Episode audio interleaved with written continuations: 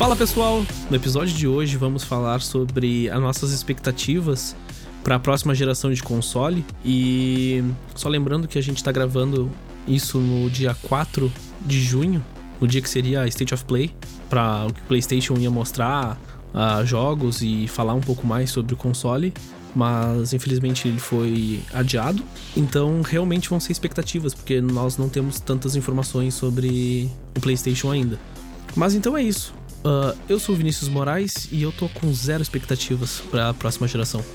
Eu sou o Rodrigo Ferro e o dólar já acabou com as minhas expectativas. Eu sou o Rodrigo Galho e tô ansioso pro lançamento do PlayStation 6 para mim poder comprar o PlayStation 5. E esse é o Detonado Cast.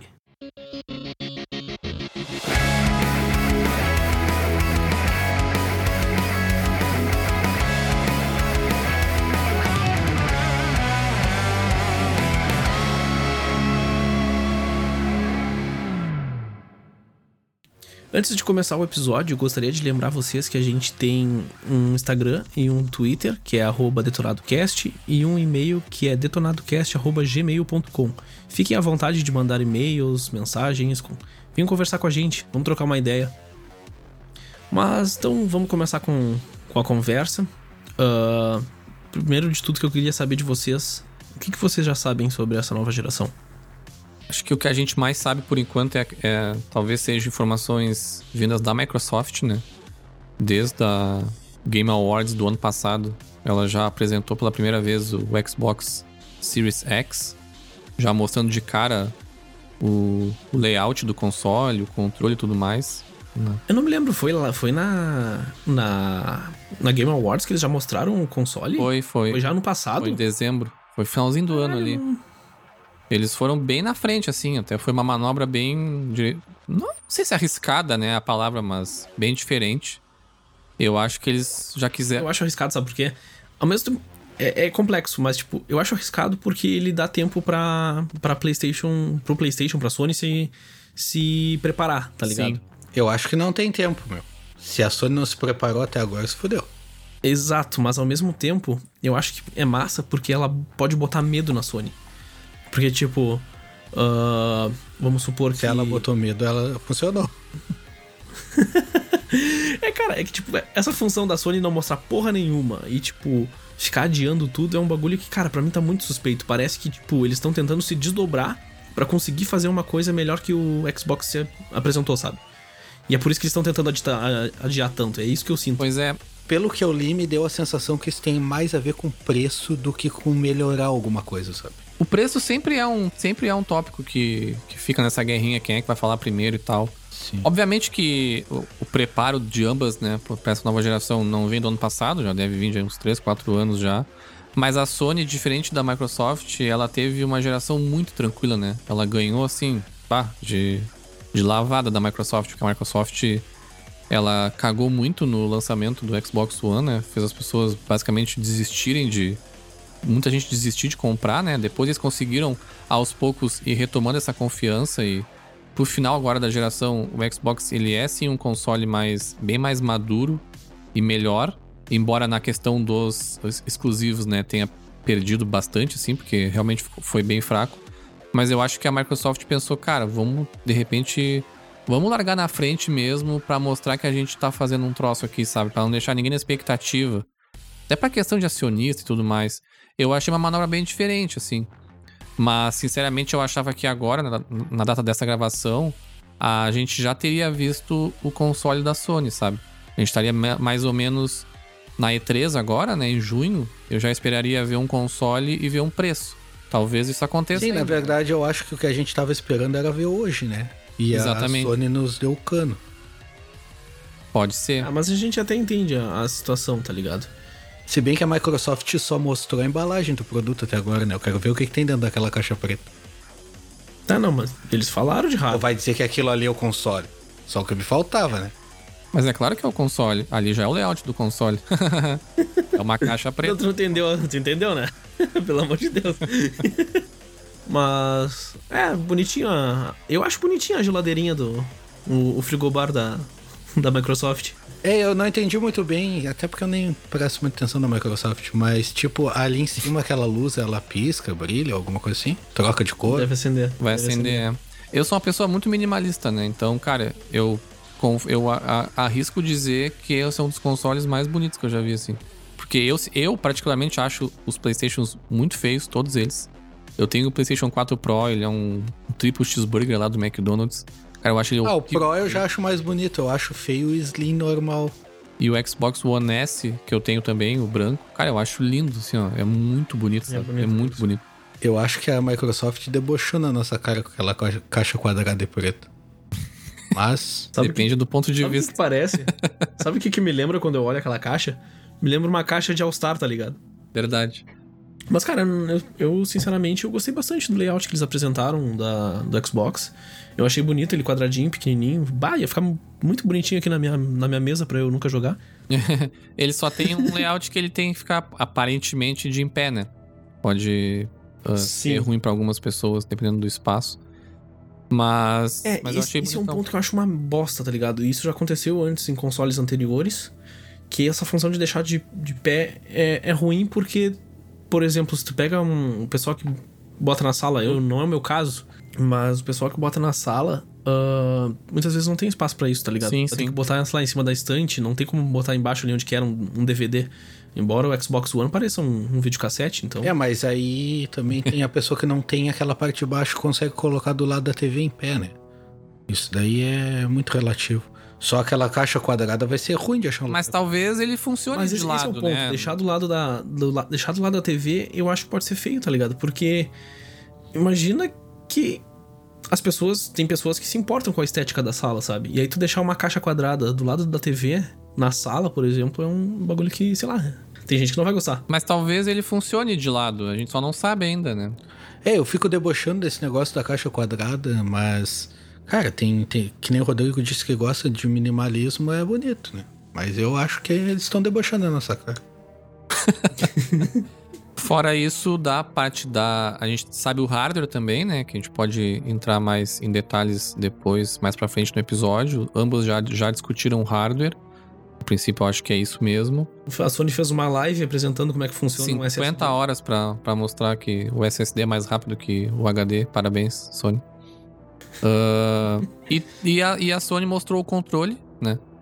Que me surpreendeu bastante até quando eles mostraram, porque eu acho que foi a primeira vez desde o Play 1 que o controle realmente tem uma mudança significativa. Ele não mudou da água pro vinho, óbvio que não, a estrutura ainda tá ali. Ainda não é uma Nintendo que cada console é um controle. Mas. Se a gente olha. Um... mas nem vem. A Nintendo ela, ela mantém os traços do. Mantém, é. É, mantém, antigo, um, tá ligado? mantém ali. Tipo, tu pega o Nunchuck do, do Wii, é um, é um Tipo, é a mesma coisa que tu cortar o controle do, do Nintendo 64 em 3, né? Sim, sim. Mas diferente da Sony, que, pô, tu pega um controle do Play 1, do Play 2, do Play 3, cara, são detalhezinhos mínimos ali que mudam, sabe? O 4 foi um que já revolucionou um pouquinho, botou aquela. Do 2 pro 3, do 2 pro 3 teve quase nada, foi só o botão, o botão. do menu. É. E do, do 3 pro 4 até que teve uma mudança, que foi o touchpad. Teve o touchpad e aquela luz atrás que pra, pra mostrar qual é o, que é uma luz completamente inútil, que ninguém dá bola para aquilo ali. Só serve Mas tu sabe que ela tem, ela tem um sensor, o Play reconhece aquela luz, tem um rolê assim, não tem? Cara, eu acho. Aqu aquela luz ela serve para te mexer. Ela, ela, ela é só para bonito e para tu identificar o, o, o número do. Tipo, da pessoa que tá jogando. Tipo, cada pessoa é uma cor, sabe? Tipo isso. Eu achei que ela tinha uma função com aquele esquema da, da câmera, tá ligado?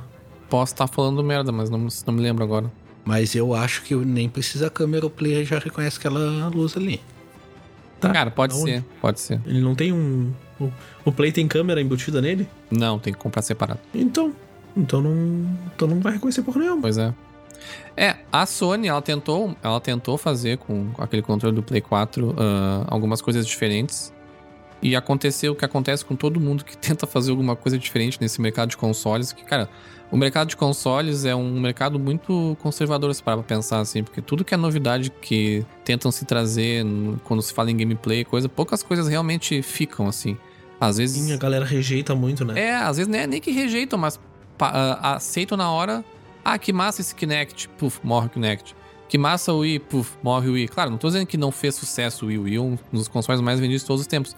Mas não foi uma coisa que continuou, entendeu? Na próxima geração. Não, ninguém... continuou assim, cara, porque, tipo, querendo ou não, tem controle de movimento na, na Nintendo. A Nintendo manteve os controles de movimento. A Sony, como sempre, copiou. Manteve, mas... mas... não é uma coisa que todo mundo. Porra, vamos lá jogar um bagulho de controle de movimento, sabe? Como não era na época do Wii. E nesse sentido que eu quero dizer, ah, entendeu? Sim, sim. Não é mais o foco. É, o conservadorismo que eu falo é que o cara do console, ele ainda tem. É 90% quer sentar no sofá e jogar, entendeu? Tipo, é isso. O VR é muito massa, tipo, só que é um nicho, sabe? Então, essas coisas que tentam entrar, assim, de novidades de gameplay uh, nos consoles, eu sinto que sempre fica num nicho, assim. O que não, não, não, não tá necessariamente errado, né? E só Sim. linkando com o controle do Play 4, uma coisa que a Sony. E, cara, eu me lembro que a Sony, nas primeiras vezes que apresentou o controle do Play 4, aquele touchscreen tinha até coisas escritas nele ali. Depois eu acho que eles acabaram tirando, talvez até por budget e tal. E os primeiros jogos exclusivos da Sony, principalmente, como por exemplo o Infamous uh, do Play 4, usava aquela bastante aquela questão ali do, do touch. É, tinha uma, uma mecânica de pichar uma parede que tu tinha que virar o controle de lado e, e fazer que tava pichando, clicando no, no Sim, touch. Eu noto, eu noto que os jogos do começo da geração da Sony, eles têm muito negócio de tu sacudir o controle, tá ligado? E os últimos, e os últimos morreu. Ninguém usa mais isso. É, por isso que porque estavam tentando meio que tentar uh, empurrar, entre aspas, né, essas novas funcionalidades. Mas como não teve adesão também das, das third parties, meio que o bagulho morreu. Foi o que aconteceu com o Wii U lá. Ele criou uma, ele criou uma tela fez dois, três jogos com a tela, ninguém mais fez jogo, nem a Nintendo fez porra de jogo com a tela depois. A tela só serve para gastar bateria e tá ligado ali pra encher o saco. É, mas eu vi em algum lugar que a Sony quer, quer vir com esse rolê do controle de novo na quinta geração agora. No PS5. De usar o controle mais pra interagir mais com o controle, não só apertar botão, tá ligado? Talvez eles possam tentar alguma coisa com o touch ou com sacudir o controle de novo, vão falhar miseravelmente de é, novo. É que assim, ó, a questão, a questão do, por exemplo, do Wii U e entrando nesse, nessa função da, da Sony, é que, tipo, o que a galera reclamava é que se torna muito complexo adaptar para isso, sabe? O Wii U, ele flopou porque era uma merda tu ter que trabalhar em duas telas, tá ligado? Sim, sim. Então a galera que não queria fazer isso e acabou que, tipo, até pro final da geração, os próprios jogos da Nintendo, como tu disse, o, o o Breath of the Wild, ele não, não funciona com a tela do jogo. Não, e no início eles anunciaram que ia, né? Ele ia ter o mapa ali, não sei o quê. No final isso, ele isso. só replica a tela ali. É, o PS3 sim. fez essa questão de mapa que tu usava no mobile. Eu joguei. Ah, sim, sim.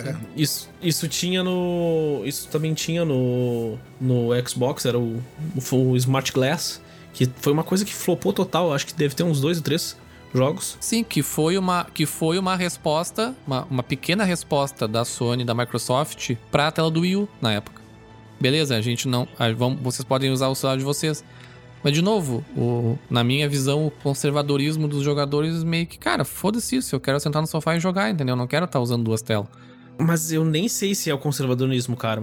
Porque, tipo assim, ó, uh, pelo fato da própria, das próprias third parties não fazer, não desenvolverem para isso, vamos pegar de novo o exemplo do Yu, não desenvolver para a segunda tela do Yu, acaba morrendo, sabe? Então acaba diminuindo o interesse nisso. Mesma coisa o, o touchpad do, do PS4.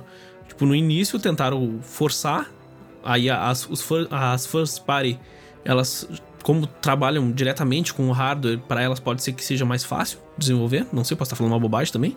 Mas como as, as third parties não conseguem adaptar tanto e a maioria dos jogos, querendo ou não, é third party, uh, eu acho que isso acaba desmotivando um pouco. Porque, tipo, se eu pegar um jogo com que tem essa mecânica, bah, eu vou curtir pra caralho. Se eu pegar o, o Zombie U, por exemplo, que tu mexe no teu loot na, sim, no sim. controle enquanto tu tá jogando na tela, cara, eu acho massa pra caralho. E eu queria mais daquilo. Sim, eu usei, eu joguei o Black Flag no PS3 e tu controlava o mapa e o menu pelo celular.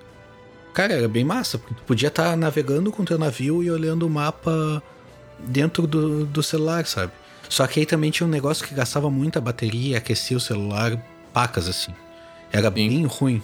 A funcionalidade dele era boa, mas a usabilidade dele era muito ruim.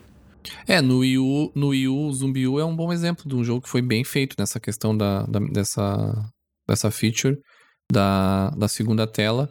Mas é o que o Moraes falou, tipo, quando não tem adesão das third parties, o negócio acaba morrendo. E E aí fica aquela questão, né? Talvez não tenha tido adesão por questões de custo, né? Sempre gera mais custo. Porque que acontece? Tu vai fazer às vezes um jogo, tu vai lançar para os três consoles.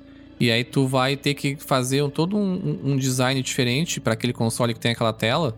E isso gera um custo maior. E às vezes nos. E como o Wii U não tava vendendo na época, os caras pensavam, meu, por que, que eu vou gastar dinheiro para fazer um negócio que menos gente vai jogar? Se foda, vai jogar normal ali. É, no caso do mobile isso funciona porque tu vai fazer um app, né? Um app Android ou iOS e, e não precisa se preocupar. É, mas mesmo com app é um custo, né? É um custo que, tipo. Tem que fazer. Cara, vai ser uma parcela mínima que vai usar. É.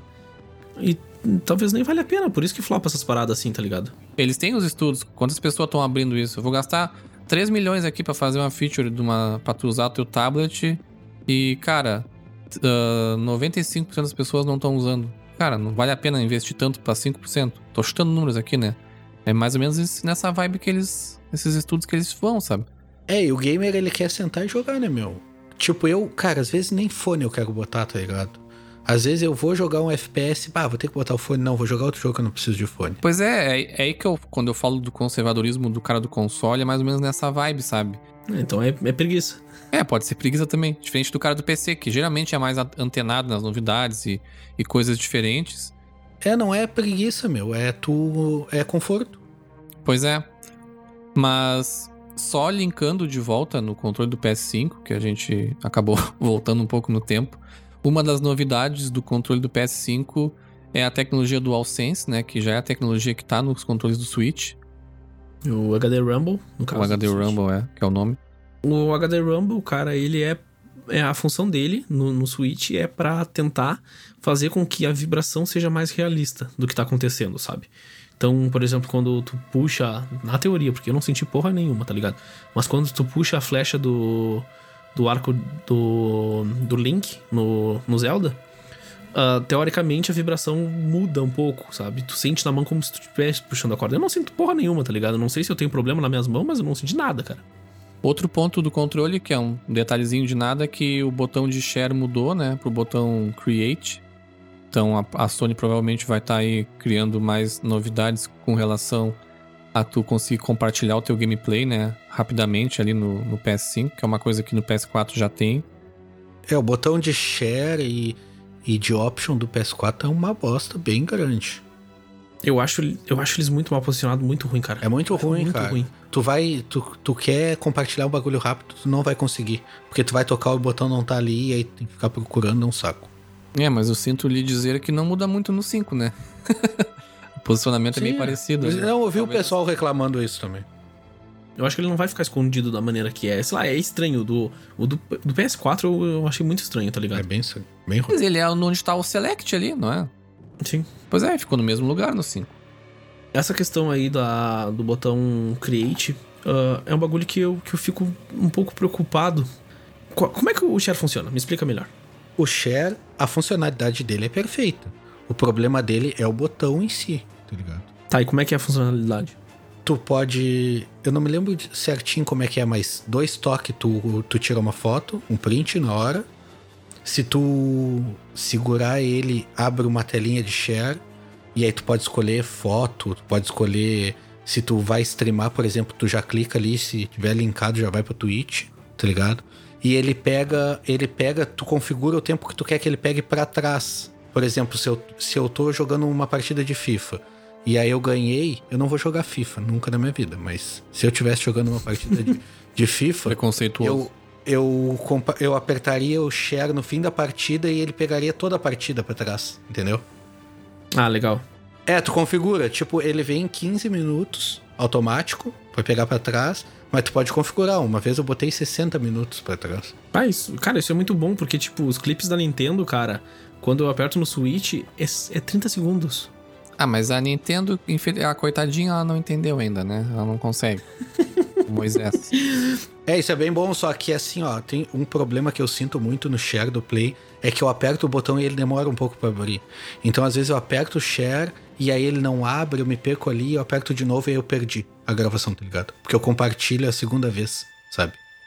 A questão do, do Create que eu fiquei pensando é que ele poderia, tipo. jogar pra uma tela de edição, alguma coisa do tipo, sei lá, não me passou a ideia de ser rápido, sabe? Mas também pode ser viagem minha. É, não, o Create em si a gente não tem informações, né? Eles só falaram que vai ter novidades para substituição disso, mas, né? É, o que a gente tem hoje no Share, o Share para mim ele é muito bom.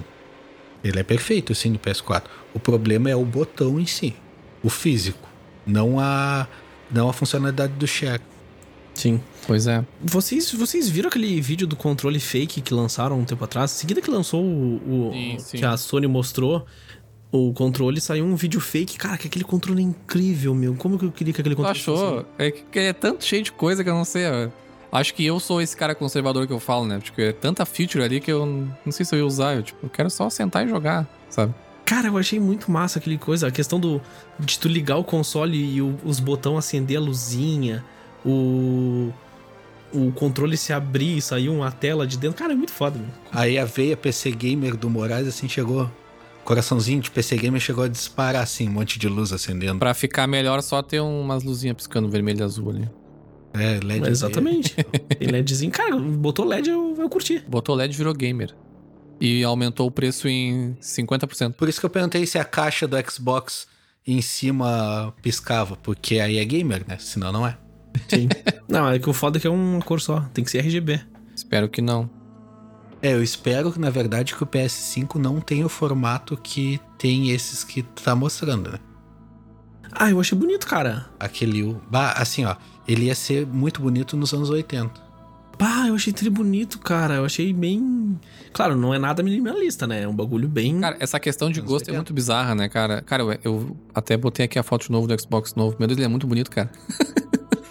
Nossa, cara. Eu não sei, é que eu sou. Cara, é uma caixa quadrada, meu. Para de sair. Mas tem os detalhes ali. Não, tem os detalhes. É uma caixa de All-Star, cara. O, é o pessoal, os designers do, do Xbox eh, devem pensar, cara, vamos meter uma caixa quadrada, vamos trollar o pessoal e vamos ver eles defendendo essa merda.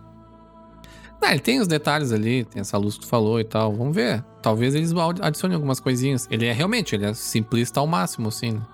Mas eu acho. Eu acho bonito, eu não sei, eu acho. Vai ficar legal na minha estante.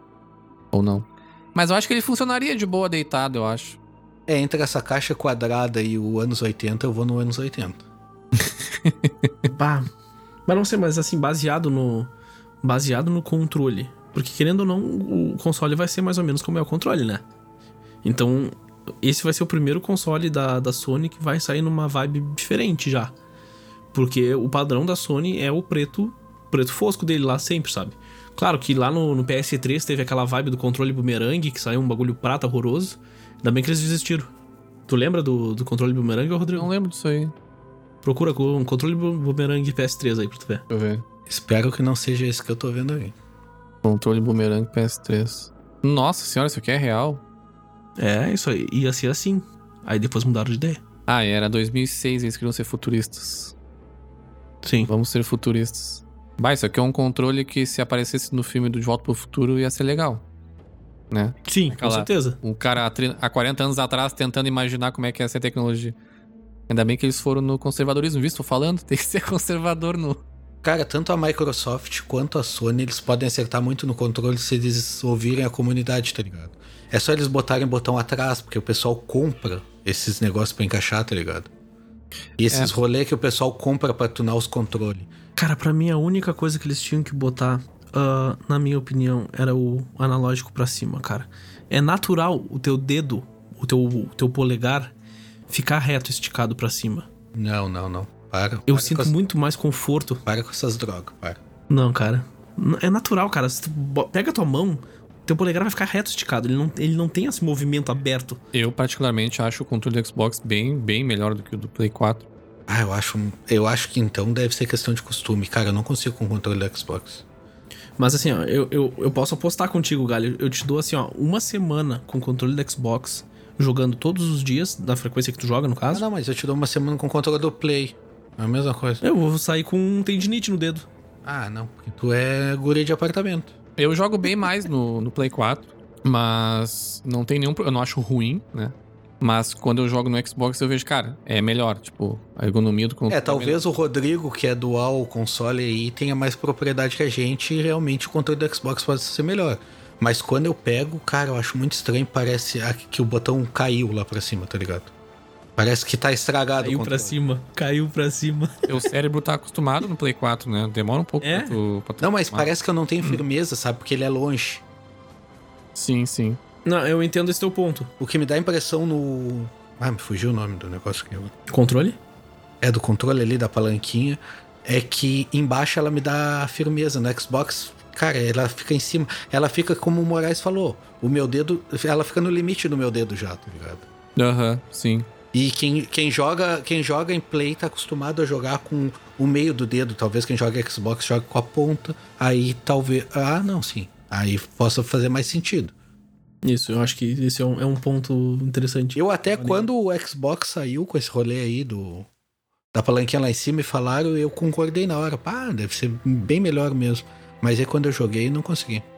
Mas é questão de costume, cara. Eu consigo apostar contigo que se tu jogar uma, uma frequência um pouquinho maior no Xbox, tu vai sentir e tu vai ver que o controle do PS4 e todos da PlayStation é uma bosta. Porque, tipo, todos estão seguindo essa linha, tá ligado? Não só. Não Uma bosta, tu deu uma forçadinha, né? Ah, é uma bosta. É, quantos anos aí no mercado? Não, não, ruim não é. Não tem como dizer que é ruim. Ele, ele é muito bom também. Uma bosta é o do Nintendo 64. Esse é uma ah, bosta. Eu... O resto é. Só porque ele é pra três, pra, pra três mãos, né? Mas. mas não é ruim, não, cara. Só pra quem tem três mãos joga melhor, mas, pô. É. mas. Cara, por exemplo, um que eu acho uma bosta. A gente podia fazer um, um, episódio só sobre controles, tá ligado? Mas um que eu acho uma bosta é o e-remote, cara. O bagulho quadrado não é ergonômico, te machuca aquela esquina na tua mão, tá ligado? É horrível. Sim, é bem ruim mesmo. Mas pra fechar então essa, o controle do, do Play, teve essa primeira imagem, né? É, ele ser branco e preto ali, né? O que me gerou a dúvida se daqui a pouco não vai ter uma, uma versão do console nessa cor, né? Que geralmente, pelo menos no lançamento, né? O que, que, é, no caso, sempre preto, né? Mas a cor do controle segue a cor do, do console, né? Mas. Mas o Play. Porque se não seguir, vai ser um carnaval, né, meu? É, o Play tem muitas cores, muitas variações de cores para tu comprar. Mas o controle que vem no console geralmente segue a versão do controle do console, né? Tem o um console branco e tem o um console preto. Hoje no É, teve um, teve um designer até que fez uma versão do console baseado no que eles lançaram do controle e era bem massa.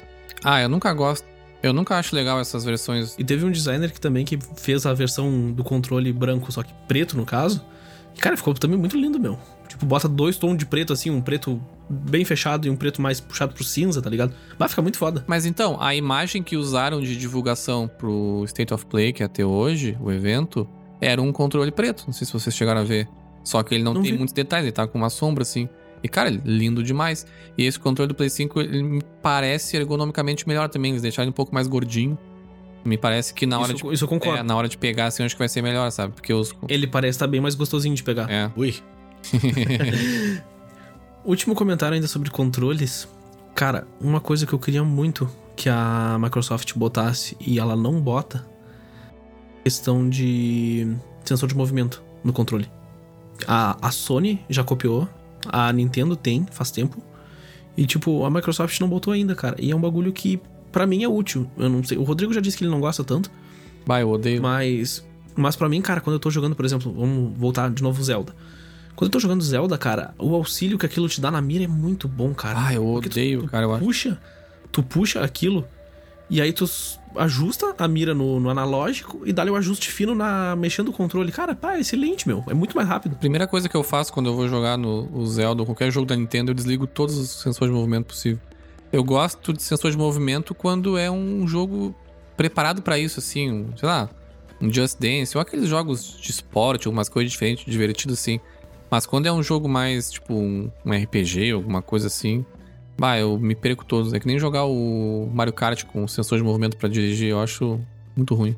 Bah, eu acho muito ruim também. Cara, para mim, The Last of Us, que quando tá, tem uma cena tensa, tu tem que ficar sacudindo o controle. Cara, aquilo é um inferno. Pra te, te livrar do tá, negócio, tá ligado? Mas uma coisa é sacudir. Sacudir eu concordo que é ruim, cara. É um saco. Mas fazer um ajustezinho fino ali, tipo assim, bah, a mira tá um pouquinho pra fora, tu só mexe o controle e ela se encaixa, sabe? Bah, é muito bom. É, mas daqui a pouco a mira tá um pouquinho para fora e tu mexe a mão sem querer e tu ajusta a mira. Hã? Não, daqui a pouco tu, tu tá com a mira assim, aí sei lá, tu levanta o ombro pra coçar a orelha e aí tu mexeu na mira. Ah, isso é um ponto. É, também tem esse contraponto, né? Porque às vezes tu te mexe assim e o bagulho vai pro caralho. Pois é, isso aqui é, esse, talvez seja isso que me incomode mais, assim. E outro ponto, né, que todo mundo bate. Eu não me incomodo, mas o controle do Xbox vai vir com pilha de novo, né? Mas a Microsoft já disse que vai ter opção da bateria recarregável. Não sei se vai vir, tipo. Ah, sempre teve. Sempre teve. Nunca junto. É, eu não sei se vai ter junto dessa vez, né? Eu, particularmente, acho a pilha horrível. Né? Muita gente defende muito a pilha.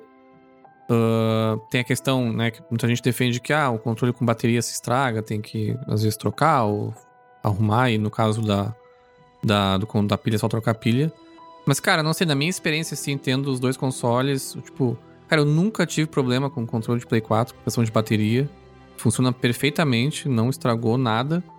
E, cara, e pilha acaba, né? Aquela porcaria tem que trocar, e às vezes eu não tenho pilha, tem que botar o cabo, e enfim, gera uma, um problema que eu não precisava ter, sabe? É, a pilha, para mim, cara, nem passa perto da minha cabeça ter um controle com pilha, tá ligado?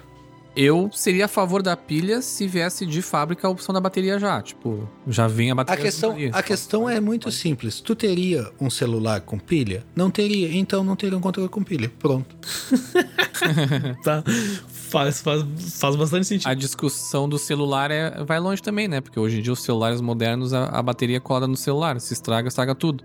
Antigamente Sim. tu conseguia trocar só a bateria. Tem os dois lados, eu entendo quem acha isso.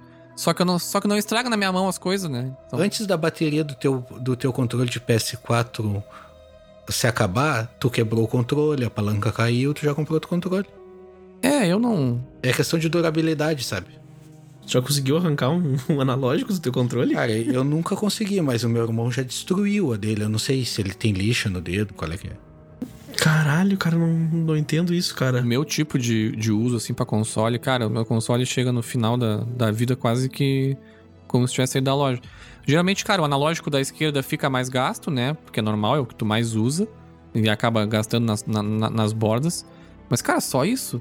Posso ter sorte, mas nunca nada estraga comigo, cara, de controle. É, aí é que tá, meu. Eu, eu dei um exemplo chinelo, mas, cara, ele não estraga, sabe? A bateria sim, sim. não estraga e o, o, controle não estraga. O que me incomodava é que o PS3, o meu, ele gastava no analógico ali, ficava tipo um, um corte na volta, sabe? E aí o PS4 hum. parece que se arrumou. O meu, tô um baita tempo e não tem marca ali. No, não sei é. que bruxaria eles fizeram. O do Play 4 eu achava ele um pouco escorregadio no começo. Mas depois parece que ele dá uma gastadinha e ele fica melhor, assim. Hoje em dia eu não sinto isso mais. Mas eu achava bem escorregadio. Tá, mas tu não, controlou, tu não trocou o controle? Porque eu tenho um controle antigo e ele é meio escorregadio e eu tenho dos novos e não escorrega. Pode ser isso então, porque quando eu achava escorregadio era na primeira versão do controle, né? Sim. Eu já tenho a segunda versão. É, a segunda não escorrega. E sobre o controle do Xbox em si, do Series X, uh, ele não parece ter mudado muita coisa assim, tipo, ele parece ser a mesma base, 90% do que a base do, do, do controle atual. Tanto é que o atual vai funcionar no próximo. Eu não sei se a, o, PS4, o PS5 vai fazer isso também. Mas o atual do Xbox vai funcionar no Xbox Series X. Sim. Então. Não faz eu... sentido não funcionar, né, meu? Porque ele só envia dados. Isso daí foi esse o tempo. Faz sentido pros. É. Cara, nunca fez sentido. Na verdade, né? É business. Isso se chama business. Sim. O controle do Play 3 só não funciona no Play 4 porque tu quer que com o Play 4. Porque o do Play 4 funciona no Play 3.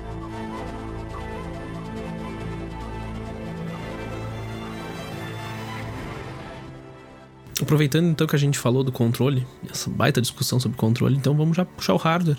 Vamos conversar um pouquinho sobre o que já saiu dos dois. Na questão do hardware, né? Hum, talvez não surpreendendo muitas pessoas, né? Eles são bem parecidos, né? O que normalmente é o que acontece nesses consoles, até porque eles têm limitações, né? De, de budget e tal. Mas tem alguns pontos assim que, que a gente pode que a gente pode discutir.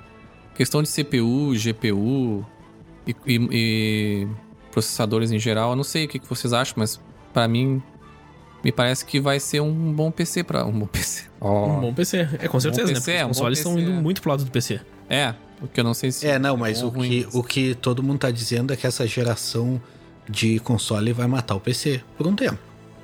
Não vai matar o PC. Não, matar, eu digo assim, vai ficar acima do PC por um tempo. PC nunca morre, cara. É, então, o PS4, o maior. Eu acho que o maior erro do PS4 e do Xbox One na questão de hardware foi justamente ter lançado na época um pouquinho acima, ou talvez até empatado na época com o PC, tanto que eles se forçaram a fazer um upgrade no meio do caminho, porque, cara, ficou meio vergonhoso assim, principalmente talvez Europa e Estados Unidos. As TVs 4K já estavam bem mais populares, né, há 3, 4 anos atrás. O que está acontecendo no Brasil agora, por exemplo, né? Tá bem mais comum as pessoas ter TV 4K agora do que há uns anos atrás. E os consoles não estavam rodando, sabe? Eles se forçaram a fazer isso, sabe? É, e faz uma baita diferença, porque o meu, o meu PS4 não é 4K e eu joguei na TV 4K e, cara, dá uma tristeza, assim. E uma coisa que eu notei na questão, nessa final, final de vida agora do PS4 e do Xbox One, e eu senti isso agora no jogando o Star Wars uh, Jedi Fallen Order no Xbox One S, porque eu jogo 80% do meu tempo no Xbox 4 Pro, já faz um pouco mais de um ano, então eu já estava um pouco mal acostumado com com jogar com um console um pouco melhor. Mas eu senti, assim, um jogo bem mal. Claro, tem a questão da desenvolvedora também, né? Da, da otimização, é claro. Mas, mas eu sinto que hum, provavelmente se eu jogar esse mesmo jogo no Xbox 4 Pro ou no Xbox Series, uh, Xbox One X, teria melhor uh, desempenho, assim. E eu acho que é uma coisa que talvez eles estejam cuidando nessa, nessa geração e nessa nova geração e que parece que vai acontecer é deles já se lançarem bastante à frente do tempo, assim, sabe? O que me preocupa na questão do valor, né? E eu não sei como é que vai ser, sabe? Porque é difícil tu. Esse equilíbrio do console é uma questão interessante, porque tu, tu quer entregar o melhor, mas também tu não pode cobrar um preço de um PC, sabe? Tanto aqui no Brasil quanto lá fora, os consoles são sempre bem mais baratos que um PC. Então... Sim, e esse hardware, cara, que eles estão oferecendo, ambos estão oferecendo, Cara, seria um computador de uns 5 mil, tá ligado? Ou mais. Na real, até mais, pra ser bem sincero. Bem, bem mais, mais. Bem mais. Se é, um, se é um processador de 8 núcleos 3.8, nem tem isso pra PC, tem? Tem, claro que tem, meu. Tem processador de 32 núcleos. Sim, mas quanto? 10k. Não, então, 20, k Só o processador.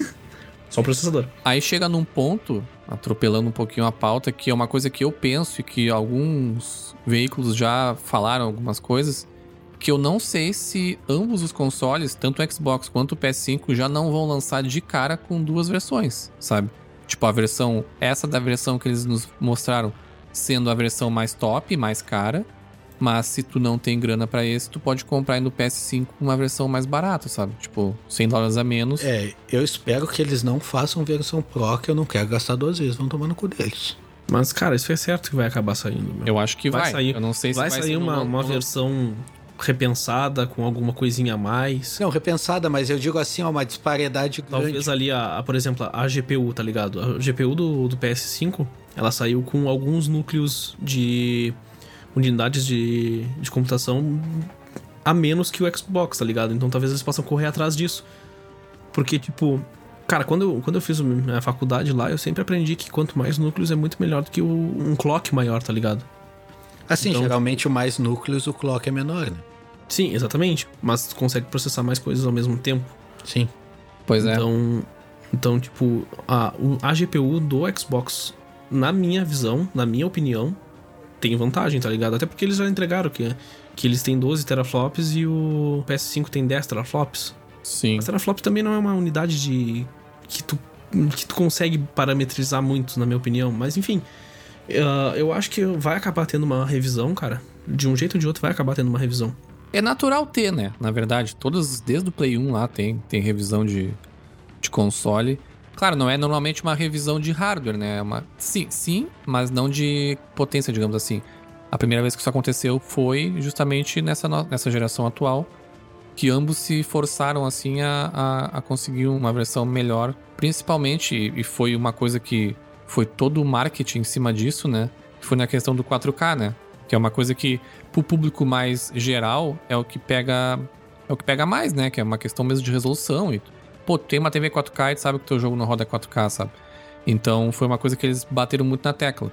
O PS5 já falou, já, já falou em 8K, né? Mas, enfim, TV 8K é caríssimo, né? sei lá, 8, 9 mil reais aqui no Brasil. É, mas entra, vai entrar o mesmo caso que tu falou, tá ligado? Que tipo, quando lançou não era, mas daqui a uns 4 anos vai ser, tá ligado? Sim, exatamente. E qual, qual é o processador que, os, que ambos usam? Eu quero ver o Moraes responder pra gente. Hã? só porque é da AMD. Qual o processador que ambos usam? Ah, não, é, tá. Eu só, só tinha essa dúvida só. É uma guerrinha aí. não, mas a AMD sempre teve nos consoles, cara, não. Porque é melhor. Porque é mais barato. Porque é melhor. Não, é só mais barato. tá aí, velocidade de banda, o que, que é? Porque eu vi que o Play tem o dobro, mais que o dobro do Xbox. É internet? Não, não. A velocidade de banda é o barramento do, do, do console, tá ligado? É o quanto ele consegue passar, tipo, processar dentro dele rapidamente entre, por exemplo, o HD e a memória RAM, tá ligado? Hum, então isso daí pode dar uma baita diferença também, né? É isso aí que eles estão batendo na tecla que o, que o PS5 vai, vai pegar o Xbox, tá ligado? É porque, cara, o Xbox é 2.4, 4.8 comprimido e o PS5 é 5.5, é mais, muito mais que o dobro. De 8 a 9. E é de 8 a 9 comprimido. Isso. Pois é. É isso aí que, é isso aí que a galerinha tá, tipo, comentando que, cara, é isso aí que vai pegar o Xbox.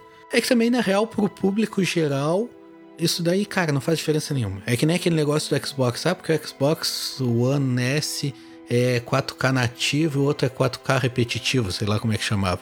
Foda-se, eu vou comprar o que eu preferi, sabe? Foda-se isso daí. Tô nem aí por isso. É, no caso do Play lá, tipo, do é, Play 4 Pro, ele realmente ele não é 4K nativo, ele é 4K, é, ele, é... ele, é... um. Como é que se chama? Upscaling, cara. Ele é um upscale uh, melhorado.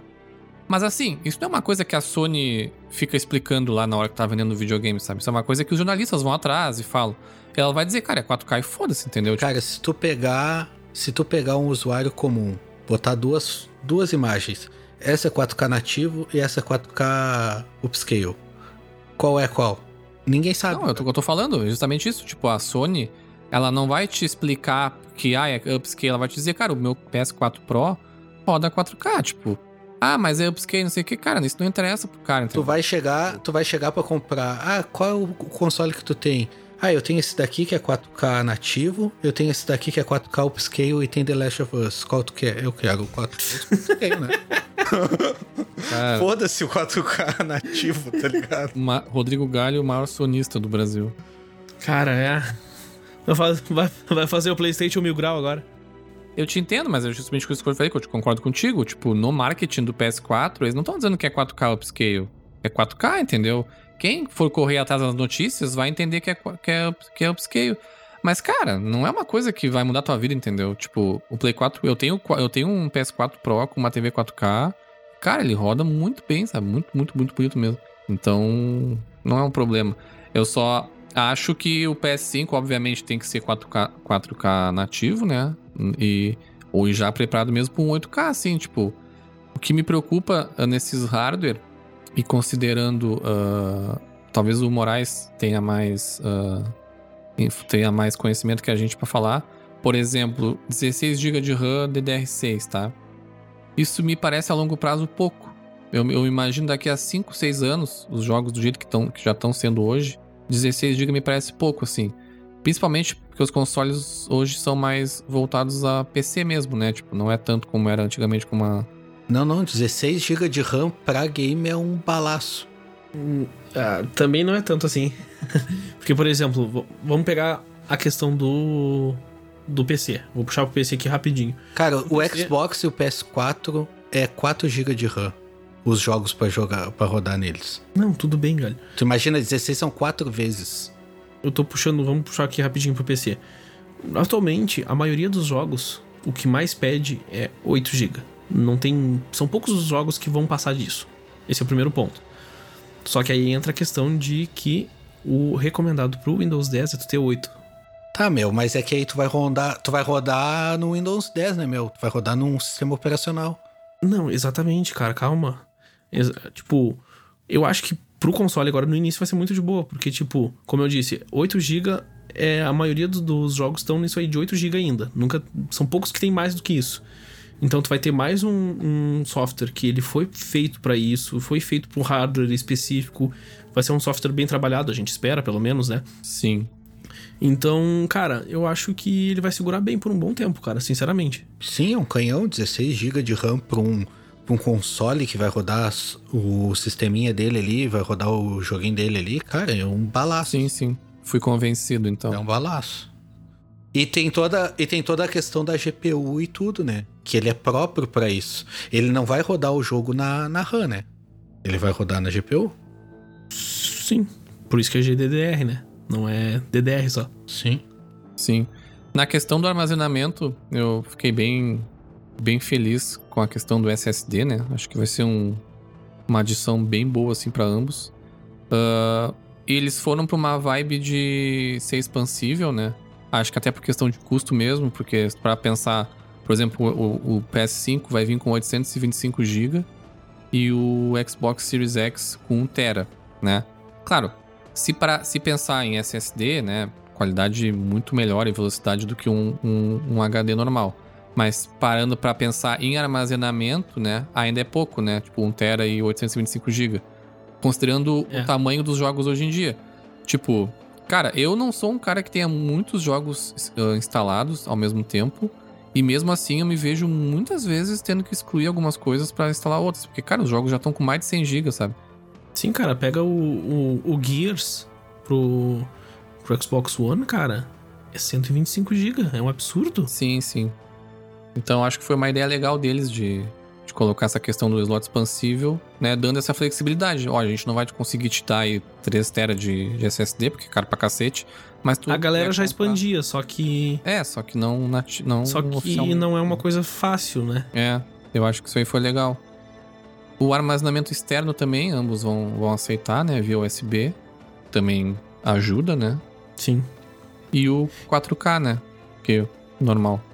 Ficar... É, pelo que eu vejo, no, no geral, assim, a Microsoft está um pouco na frente, tá tirando aquela velocidade de banda que é um absurdo, absurdamente maior no PS5. Mas o resto a Microsoft está um pouquinho na frente. Só que, cara, tipo assim, eu não vou trocar, comprar um Xbox só porque ele tem 175 GB a mais de, de HD, tá ligado? Não, isso não é um fator de escolha, eu acho. Sim, não, HD eu acho que nunca vendeu nada, tá ligado? É, é só uma questão porque tá precisando mesmo. Sim. Pra jogos. Hoje 500 GB eu acho bem pouco, sabe? Tipo, eu, não, eu tentaria não comprar um console com 500 GB. É, 500. Literalmente tem três jogos lá no, no videogame. Cara, não Sim. tem.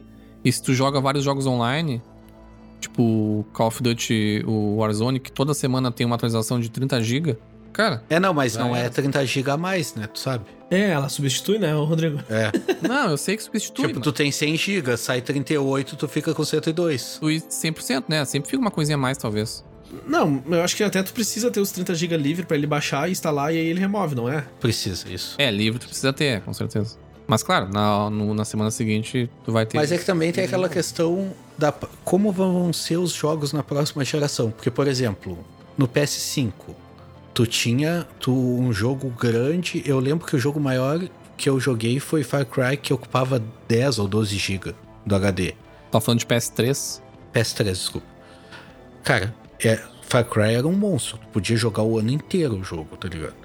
Aí mudou pro PS4, aí os jogos são bem maiores. Só que, cara, tu pode jogar para sempre o mesmo jogo, sabe? Aí tu vai mudar pra uma geração a mais, os jogos podem ser maiores, mas eles maiores em tamanho, só que eles vão ser muito maiores em conteúdo, acredito eu. Então, tipo, não tem a necessidade de ter milhões de jogos instalados no HD, tá ligado? É, mas isso é muito do perfil do jogador, né? Como eu disse, quem joga jogo online, quem gosta de jogar jogo online, tem mais de um, sabe? Instalado. Mas aí eu já acho o contrário. Quem gosta de jogar jogo online tem menos jogos instalados.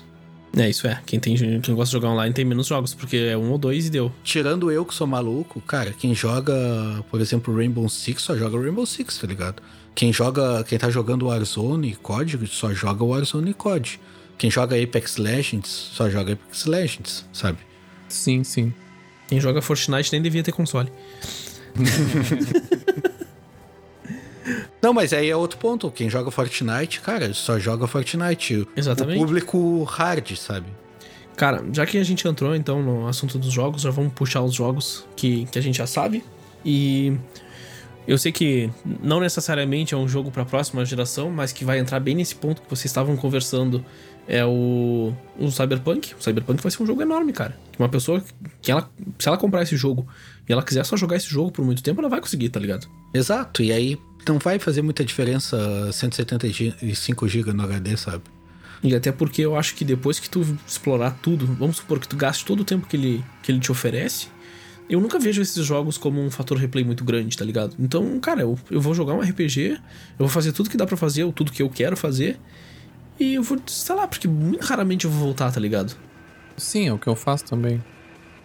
Eu até acredito que todos os jogos que vão sair esse ano, principalmente esses mais mais top, The Last of Us Part 2, Cyberpunk e tal, com certeza eles vão ter a versão do PS5 melhorada, já, já vão fazer junto já, só esperando o lançamento, né?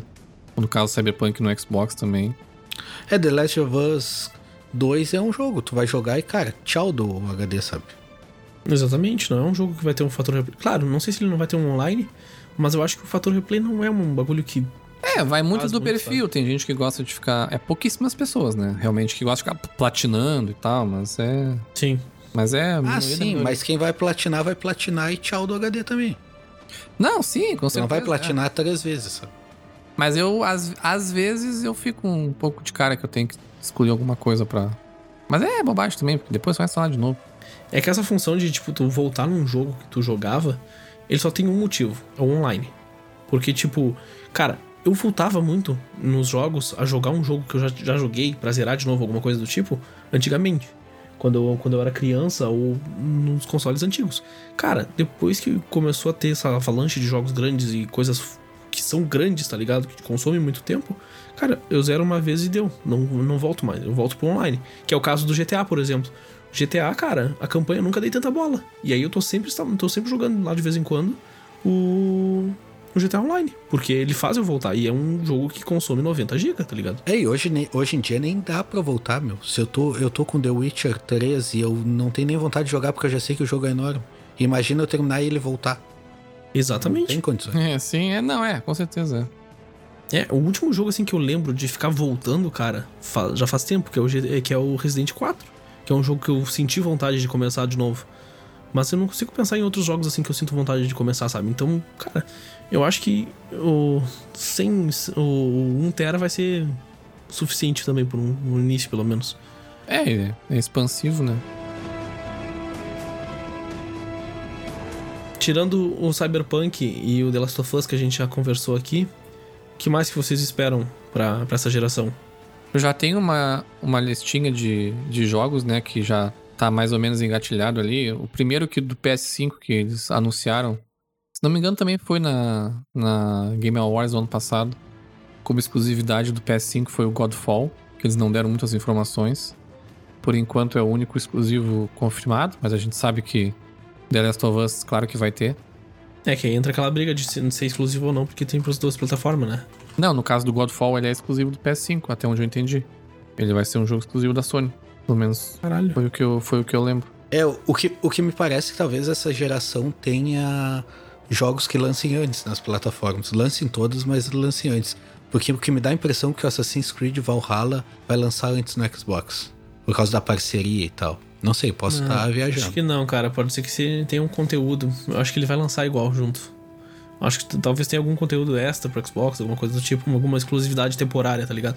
Mas de extra, não do jogo em si. Porque eu acho que nem faz muito sentido uma, um jogo tão grande quanto o Assassin's Creed Valhalla ser lançado temporário, sabe? Ah, tudo vai da, dos contratos, né?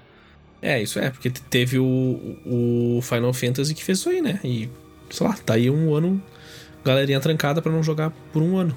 Por exemplo, eu jamais, eu jamais ia adivinhar que o Street Fighter V ficou exclusivo do PS4 o tempo todo, sabe? Sim. Não, mas isso era certo. Porque... Não, pois é, mas eu digo assim, no sentido de que, cara, o Street Fighter é uma puta de uma, de uma IP, né? Mas teve tretinha, tá ligado? teve tretinha deles lá, e aí eles falaram, não, nunca vai sair pro Xbox, ponto. Sim.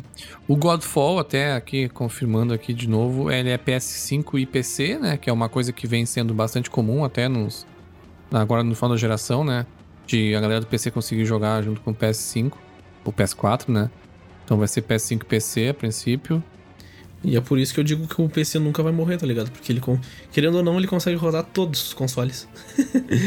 Lembrando que o Detonado Cast não apoia a pirataria.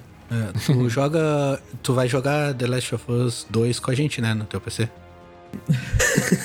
não, esse não. Ah, não, beleza. Mas ele não roda todos os consoles? Ué, dá um tempinho que ele roda. Então. Ah, dá um tempo de três anos que nem o Horizon Zero Dawn, né? Mas, Mas falando tem... nisso, eu, eu tenho. Eu queria, do fundo do coração, que a Microsoft fizesse uns exclusivos bons. Mas pelo que eu tô vendo, não tô vendo muito, não. Mas se bem que do lado da Sony eu não tô vendo muito eles Nenhuma anunciarem exclusivo. Nenhuma anunciou nada ainda, né? Então não tem como. Não tem como dizer, é só tentar mesmo. É que a Sony tá a terminando espera. a geração 4, né? Eles estão lançando muita coisa pro 4 ainda. A Sony, cara, foi muito frutífera em exclusivo nessa geração. Nossa senhora. Claro que é, os jogos vêm, diminu... vêm aumentando o tamanho e diminuindo a, a. Por exemplo, se a gente pegar a Naughty Dog, ela fez três Uncharted no PS3 e o, e o The Last of Us. Sabe? Ela fez Sim. quatro jogos. Nessa, na, no PS4, ela fez um, The Last, um Uncharted, um Uncharted e, e metade do Uncharted lá, que foi aquele DLC lá que saiu como. Standalone? Standalone. E o, agora o, o The Last of Us Part 2. Claro, teve o port, né, do, do, do The Last of Us pro PS4, mas, não, mas de inédito, tu tem aí de quatro jogos que eu pego pela metade. E essa é uma tendência, né, que vai continuar porque os jogos estão crescendo. Então a Sony, ela, ela abriu o leque de possibilidades delas nessa, nessa geração, trabalhando com outras uh, desenvolvedoras. Pegou Insomniac para fazer Homem-Aranha, fez coisa com a Kojima para fazer o Death Stranding, sabe? Pegou lá os caras que fizeram o, o Killzone para fazer o, o Days Gone. É, e pra próxima eles já compraram vários estúdios. Sim, sim. Pegaram God of, reviveram God of War. Hum, muito foda, assim. E realmente a, a, Microsoft patinou muito, não conseguiu sair muito do lugar.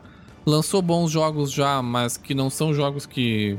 Já eram jogos esperados, né? Lançou Gears of War 4 e 5, Halo, mas que são jogos que têm uma base de fã grande, mas nada, nada que chame a atenção como a Sony, né? Detroit Become Human, por exemplo, a Sony lançou como exclusividade também. O Horizon Zero Dawn, cara, a lista vai longe. O jogo que poderia ter sido o exclusivo foda da Microsoft, ela cancelou. Sim. Sim. Que é a dor, a dor de cotovelo de, de toda a galera do Xbox é o, o Scalebound. Cara, Scalebound é um jogo que me faria ter um Xbox para jogar. O único jogo, nunca vão lançar, nunca vou ter um Xbox por causa disso. Ainda tem aquela história que um dia vão ressuscitar, mas não, não vão. Ah, vão ressuscitar e aí vai ser um jogo atrasado, tá ligado? Só Sim. se eles fizessem de novo. É. É que assim, ó, eu não, eu não me vejo, eu não me vejo sem comprar um Play, porque eu não me vejo sem jogar os exclusivos. Porque tá, o The Last of Us 2, aí o Horizon Zero Dawn 2, que ah, por mais que não tenham anunciado vai ter, porque eles já falaram que vai ser uma trilogia. Os Uncharted, God of War, cara, não, não tem. Não tem como não, não ter um play para jogar esses jogos, tá ligado? É, o PS5 se mantém a qualidade do 4, né? Já tá de bom tamanho.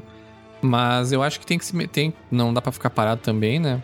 Mas com certeza quem vai ter que provar mais nessa geração é a Microsoft, né? A Microsoft e ela e ela tá fazendo esse esforço, né? Ela tá comprando um monte de estúdio.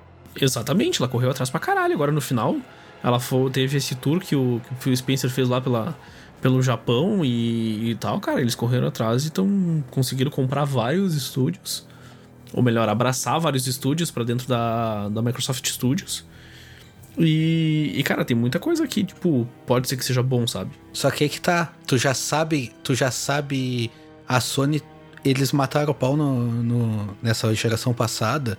Então tu já sabe que eles vão ter pelo menos essas franquias repetidas na geração 5. A Microsoft era pra ter lançado nessa geração. Vocês compraram um monte de estúdio. Cara, eles eram pra ter metido o jogo nem que fosse no fim da geração. Eles compraram no, final, final, do ano é, passado. É, foi no final. No final do é. ano passado não ia ter tempo, tá ligado? Ah, chegaram tarde, né?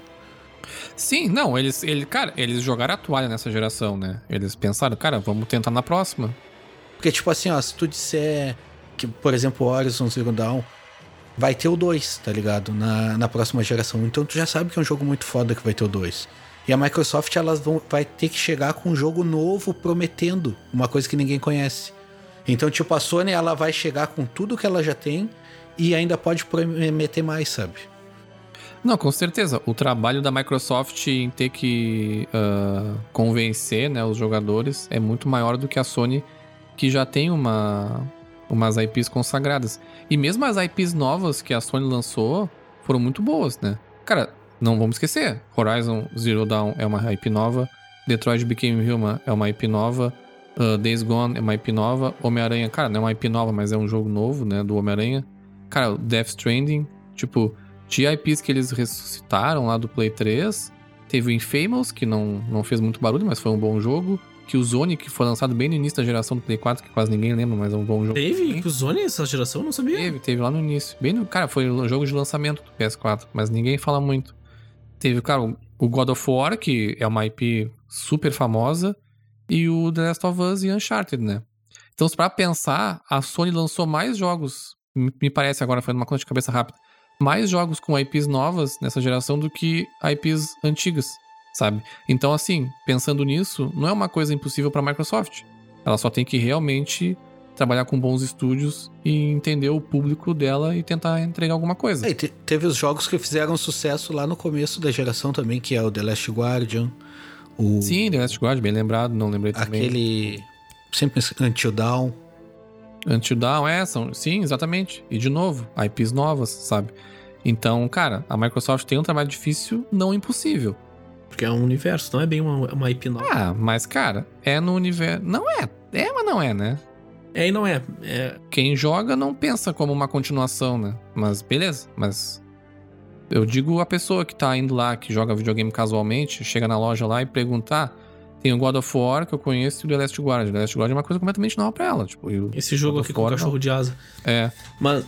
e, o, e a Microsoft tem IPs fortes, né? O, o, o galho discorda, mas, é, mas são fortes. Cara, o Gears of War é uma IP forte. O Halo é uma IP, é uma IP forte. Os Forza, os Forza de corrida, tanto o normal quanto o Horizon, são IPs fortíssimos no, no estilo de corrida. Então, cara, tem umas IPs boas para ela, mas ela tem que, vai ter que focar muito em novidade, sabe? E eu acho que ela vai ter que ir com novidade, e aí é um, tal, um gosto meu, mas tentando entender o público. A Microsoft, pelo menos nessa final da geração, ela entregou, ela entregou algumas coisas legais, exclusivas, mas num, num, com uma coisa com budget menor, assim, uma coisa mais indie, como o Ori, por exemplo, que é um puta de um jogo absurdo. Só, cara, ele é um jogo indie, né? Então acho que a, a, a, Microsoft ela vai ter que ir com umas IPs novas e jogos grandiosos, assim, sabe? Que é o que a galera compra, sabe? Tipo, ela vai ter que ter o The Last of Us dela, sabe? Cara, eles já eram pra ter anunciado um novo Gears of War. Eles eram pra ter pego as franquias deles. Cara, o Gears recém saiu, negão. É que o 5 recém saiu, né? Cara, o Gears recém saiu, deve ter meses. Ah, pau no cu deles. Eram pra ter segurado e lançado na próxima geração, então. Sim, eles, eles, têm, eles têm que segurar essa galera, tá ligado? que essa base de fãs. E Mas eu... eu... acho que quem tem Xbox não vai trocar, vai continuar com o Xbox. Eles têm que conseguir gente nova. Eu vou te falar que assim, ó, a base do Xbox é muito, é muito fã, tá ligado? Mas a Sony também é, né, meu? Não, a base do Xbox, ela é realmente ela é muito. Eu mesmo, eu jogo muito mais no PS5, no PS4, entendo, acho melhor do que o Xbox. Mas, cara, eu sou um apaixonado por Xbox, assim. Eu tive um 360 Uh, me pegou de jeito, assim. Cara, eu gosto muito, muito mesmo do Xbox. Cara, o Rodrigo Mas... é apaixonado pelo Xbox para tirar foto. Ele diz que é apaixonado pelo Xbox e todos os melhores jogos que ele traz é do, no Play. Sim, mas eu acabei de falar que eu jogo mais do Play porque eu jogo, gosto mais do Play. Então tu gosta mais do Play, meu. Deu? Acabou? Cara, o galho tem que parar com essas, essas bobagens. eu tava falando, o Xbox, assim, a galera é muito mais fã, tá ligado? A galera abraça o console de uma maneira que Claro, a Sony também faz isso, só que a Sony, ela já é tradicional. Ela, a galera que, que é fã da Sony e que segue a Sony é porque ela teve PlayStation 1, teve PlayStation 2, e aí na hora de comprar o PlayStation 3, que foi ali, na minha visão, foi ali que começou a divisão, porque surgiu o Xbox, tá ligado? Que foi um, um concorrente realmente grande, e é onde começou a concorrência. Uh, ela seguiu, ela optou por continuar no PlayStation porque ela já estava acostumada. E a galera que quis se arriscar no Xbox 360, ela se arriscou e acabou, cara, acabou gostando, se apaixonando, porque, tipo, ela, o Xbox 360 ele entregou uma, uma experiência dos jogos multiplataforma. A, o Galho pode discordar de mim, mas a maioria das pessoas E até em questão de desempenho, foi melhor no, no 360. E aí depois disso, cara, claro, de novo, não teve tantos. Não teve jogos tão bons quanto teve no, no PS3. O, o próprio PS3 e. Cara, o PS3 começou a desembolsar jogos muito bons, criar jogos muito bons e. E isso se levou. Então, a base do Xbox ela fica pela paixão, tá ligado? Porque eu mesmo, eu, eu comprei um Xbox 360, eu fui pelo lado do, do Xbox 360. Na, nessa geração, eu fui pro, pro One, preferencialmente. E, tipo, eu fui, eu fui porque eu sou fã, tá ligado? Porque eu sei que o serviço vai ser bom, eu sei que a qualidade das, das coisas vão ser muito boas, mesmo que ele não tenha os jogos tão bons quanto o da Sony, tá ligado? Os exclusivos, de fato. E. Mas, assim, uh, eu espero que nessa geração a, agora a, a, o Xbox ele consiga se recuperar com esses estúdios que eles compraram. Claro, esses estúdios não tem assim. Todos são, são estúdios bons, mas não são esses estúdios grandes que podem prometer uma coisa tão grandiosa, por exemplo, quanto um The Last, um The Last of Us, sabe? Ah, pode prometer sim, meu. Esse é, não, dá para prometer. Cara. A gente só não tem a expectativa porque a gente não conhece uh, né, nada desse jeito. Mas, cara, tem muitas empresas que trabalharam em jogos menores e quando ganharam a oportunidade de fazer jogos maiores, conseguiram. Por exemplo, a Insomniac, ela não trabalhou em nenhum jogo do porte do Homem-Aranha, sabe, antes. Não foram jogos indies, mas não foi nada no, naquele porte. E, cara, entregou um dos melhores jogos da geração, sabe? Dá. Só precisa ter o, a, os, as ferramentas necessárias. Se a gente debater os melhores jogos da geração, não tem corrida. Mas é, essa discussão nem precisa ter, tipo, mas. Mas aí que tá, a própria Xbox ele desistiu, cara. A Xbox disse: não, beleza, a gente não vai conseguir bater a Sony com os exclusivos. Então o que, que a gente vai fazer? Vamos abrir, vamos levar todos os exclusivos pro PC com o. com o Play Anywhere. E. E, cara, vamos. E investiram no Game Pass também. Exatamente, investindo em um serviço de qualidade, tá ligado? Que é o Game Pass. O Game Pass e o Game Pass Ultimate foi o bagulho que fez com que a Microsoft desse uma recuperada, tá ligado? É, o que a Microsoft, ao meu ver, sai na frente, assim, é acessibilidade. Tipo, o Xbox, a maioria de que eu conheço que comprou Xbox é porque dava pra piratear. Ponto. Mas, cara, isso é no 360, cara. E isso é no mercado brasileiro. Não, não, não dá pra levar em consideração isso aí, cara. É. É, porque, por exemplo, no mercado norte-americano, o, o Xbox ele saiu na frente. Eu não tenho certeza se ele chegou a passar. A Sony chegou a passar ele. Mas o mercado do Xbox lá na. no. no lá pra cima, digamos assim. É muito grande, cara. É muito grande. E lá não tem tanta pirataria quanto aqui, tá ligado? É que nem o PS2. Chega pro americano dizer que tu desbloqueou teu PS2 e vai saber, cara, nem sei o que quer desbloquear, entendeu? Tipo, não dá para levar esse, esse, esse contexto do Brasil pro mercado total, mundial, sabe? E o Xbox Sim. One nem teve desbloqueio também, assim como o PS4. Tem, mas não, ninguém leva em consideração.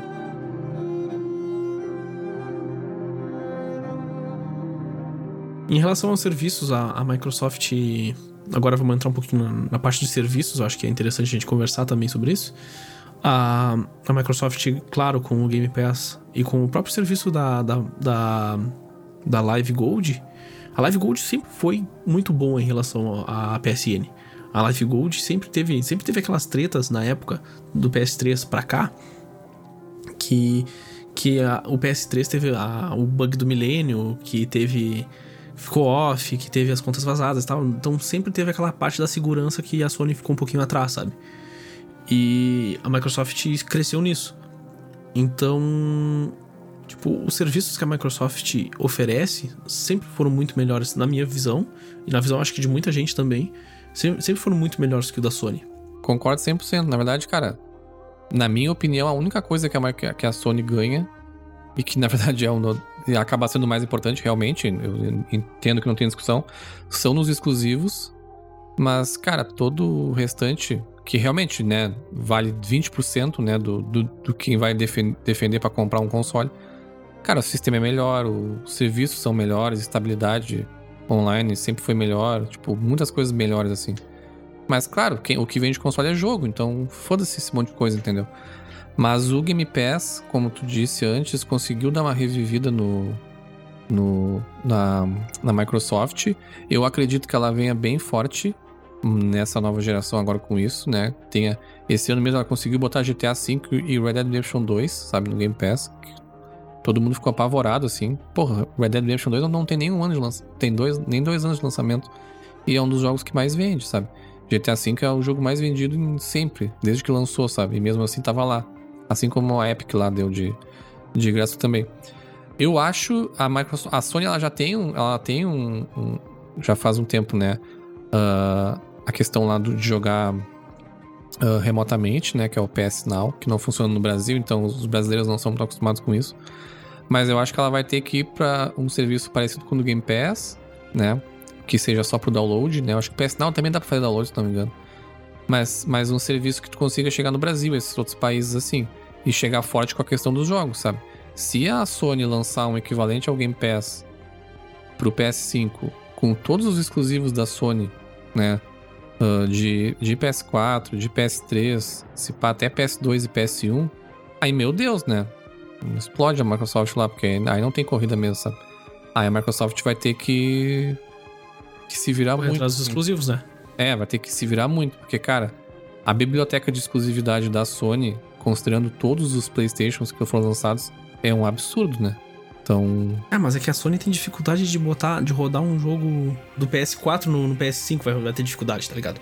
Isso. E cara, cara, a Microsoft, Na dificuldade, eles não querem, tá ligado? Porque no PS3 tu pode jogar jogo de PS1. tá, mas é bem limitadinho.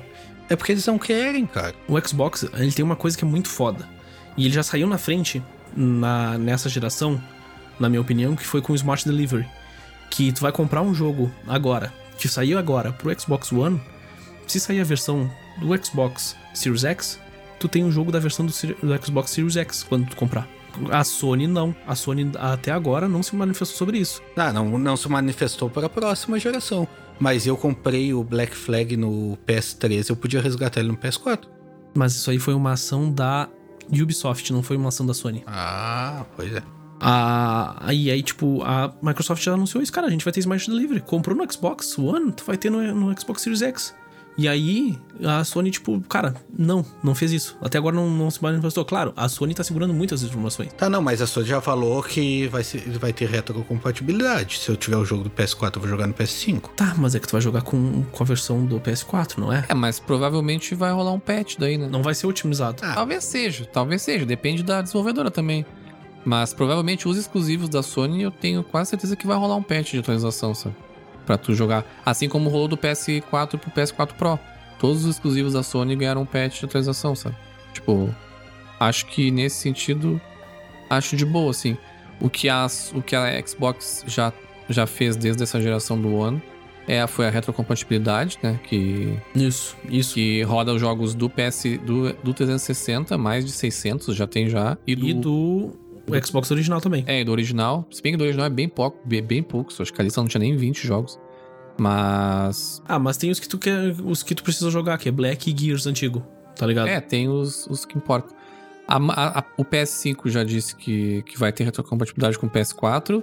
Não disse que vai ser todos, então se tu pegar um jogo muito obscuro, talvez não rode. Mas a ideia é que, né, que eles, aos poucos, eles começam a deixar a retrocompatibilidade para todos. Mas basicamente o Xbox Series X vai ser o console definitivo da, da, da Microsoft. Porque tu vai comprar ele e tu vai poder jogar todas as tuas. Não toda, provavelmente, mas grande parte da tua biblioteca dos jogos anteriores que tu tem, tá ligado? Tipo, isso é uma coisa que. Isso é uma coisa que vocês não têm. O, o Galho, no caso, não tem. Que é tipo, tu, tu ligar o teu, o teu console, tu ir na aba de jogos e tu vê todos os jogos que tu tem digital do 360 disponível pra te jogar no. No, no One, tá ligado? Pô, se eu, se eu abrisse a, a aba do meu PS4 e tivesse todos os jogos de 360 disponíveis, ia ser louco. Ah, te fuder, tu entendeu? Tu não.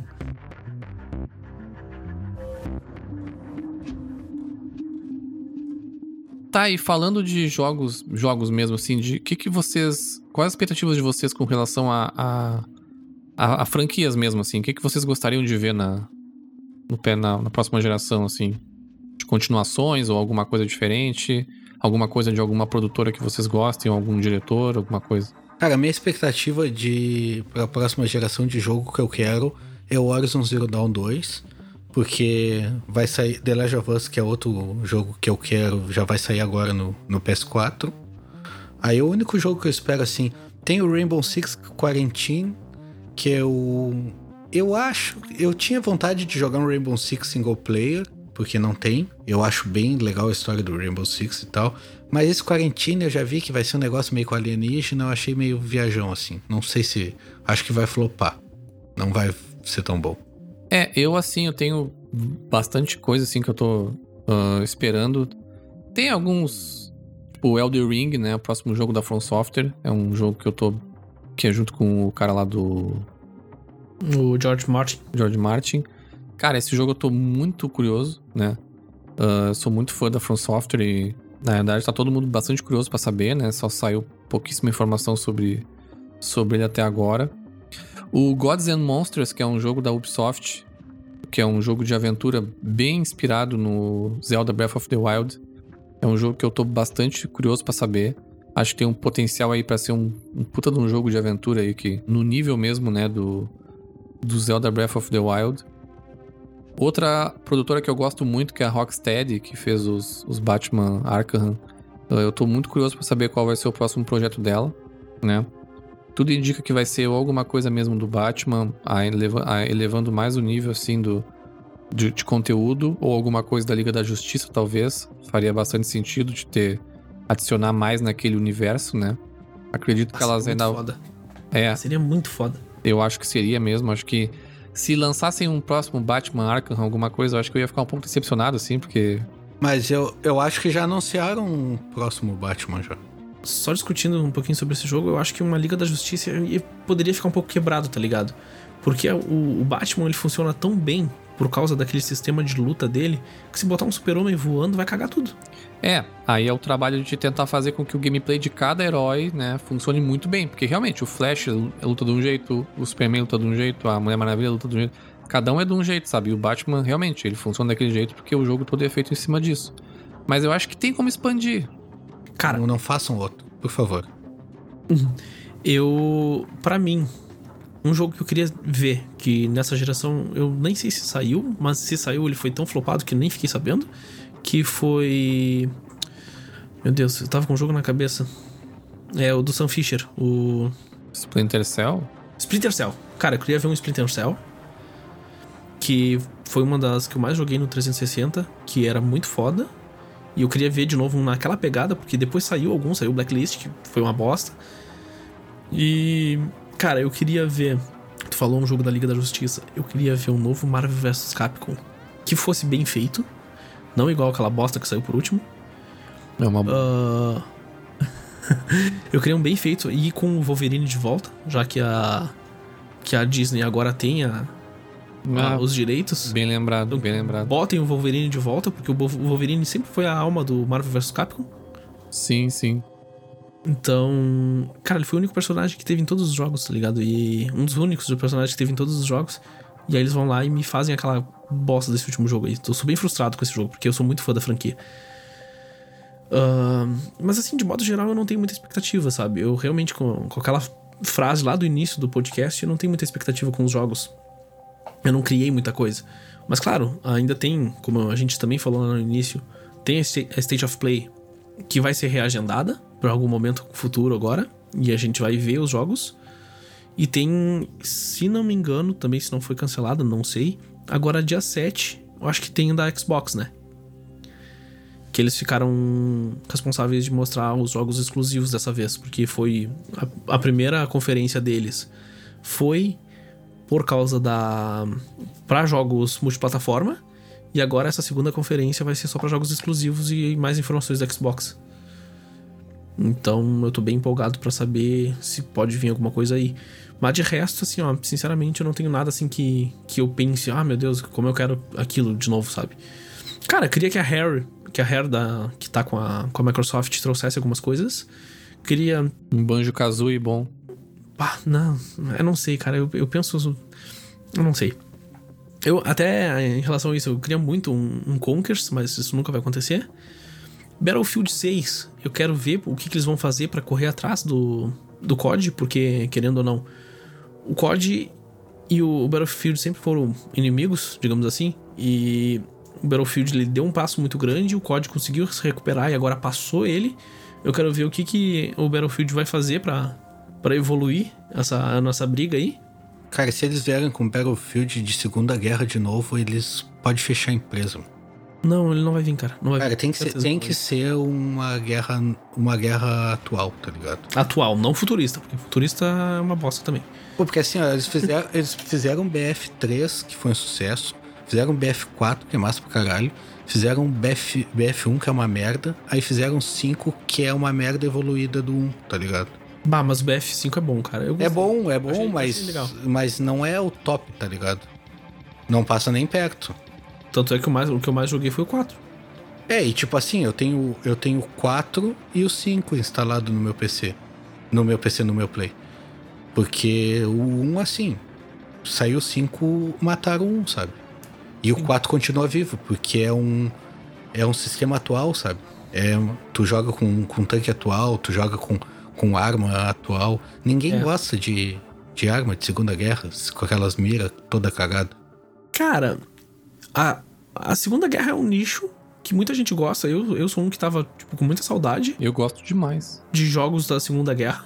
Ah, tá louco? Eu, acho massa pra caralho. Foda é que é sempre exploram os mesmos lugares, né? A Normandia já teve 300 jogos já aquela Só porra. que aí que tá, o jogo de Segunda Guerra, tu tem que ter uma história foda, que nem é os COD, tá ligado? Com uma imersão foda e, cara, tu tem que te sentir na Segunda Guerra. Não que nem é o BF, que é um monte de maluco largado num mapa se atirando, sabe? Aí não dá pra O ser. BF, o foco dele é o online. Sim. O COD, vocês aquela vez me criticaram lá no- nos primeiros episódios, mas o COD ele tem um foco muito grande no, no single player, que o BF não consegue dar. Não, mas eu nunca discordei de ti nem lá nos primeiros episódios. Não fui eu. Discor- Discordaram sim. Mas não fui eu. Ah, Mas enfim, cara, eu eu quero muito ver o que, que o Battlefield vai trazer pra evoluir isso aí, de multiplataforma. Cara, eu quero um GTA, porque essa geração não teve GTA. O último GTA foi da geração passada. Sim. Então. Meu sonho é o GTA Vice City 2. Ou um remake do Vice City no- na engine do 5, eu já ficaria muito feliz. Porque Ah, uma das muito maiores foda. decepções que eu tive nos últimos, nos últimos meses aí foi que eu comprei o, o, o Vice City no Play 4 e, nossa senhora, não consegui jogar. Bah, não deu. Envelheceu muito mal a jogabilidade do jogo. Eles não fizeram questão de arrumar nada, assim, é exatamente o do Play 2 ali. Botaram, acho que, troféu. Não, ah, é um porte do celular, cara. Aquele lá é o porte do celular. Ah, o que é pior ainda, botaram o troféu ali pra. Mas, cara, não consegui jogar, me irritei, sabe? Fiquei muito chateado que até estragou um pouco a, a minha memória do jogo. Mas, cara, um Vice City remake assim na engine do 5, cara, seria o meu sonho. Ou um Vice City 2, expandindo, né? Mas eu acredito que eles vão ir lá mais pro GTA 6 mesmo. Os boatos, assim, que, que rola, claro, não é. Não tem como saber. Mas é que vai ser um GTA. Um GTA em Vice City, de novo. O que eu acho que vai ser muito foda, porque. Porque pra mim tem muito o que explorar ali, tá ligado? Muito, tá louco? Claro que não é o mesmo universo, porque cada, cada GTA ele separa o universo por gerações, então. Então acho que não, a história do Tony não vai estar ali, mas, cara, seria muito foda ver um GTA. Um Vice City de novo. Mas na real eu só quero um GTA novo, porque eu já tô de saco cheio do GTA V. É um negócio que eu acho muito importante se lançarem outro GTA, e eu acho que todos os jogos da, da próxima geração tem que ter, é o multiplataforma. Eu acho que a empresa que sair sem multiplataforma, principalmente para jogo online, vai sair atrás. Multiplataforma não, um crossplay, tu disse. Isso. É isso, isso, isso. Crossplay. Isso foi uma das coisas que a Sony cagou nessa geração, né? Mas eu acho que ela tá correndo atrás disso. É, ela começou principalmente. Ela, ela teve que abrir mão quando o Fortnite virou o que virou. No início ela não queria de jeito nenhum que ficasse cross-plataforma com ela.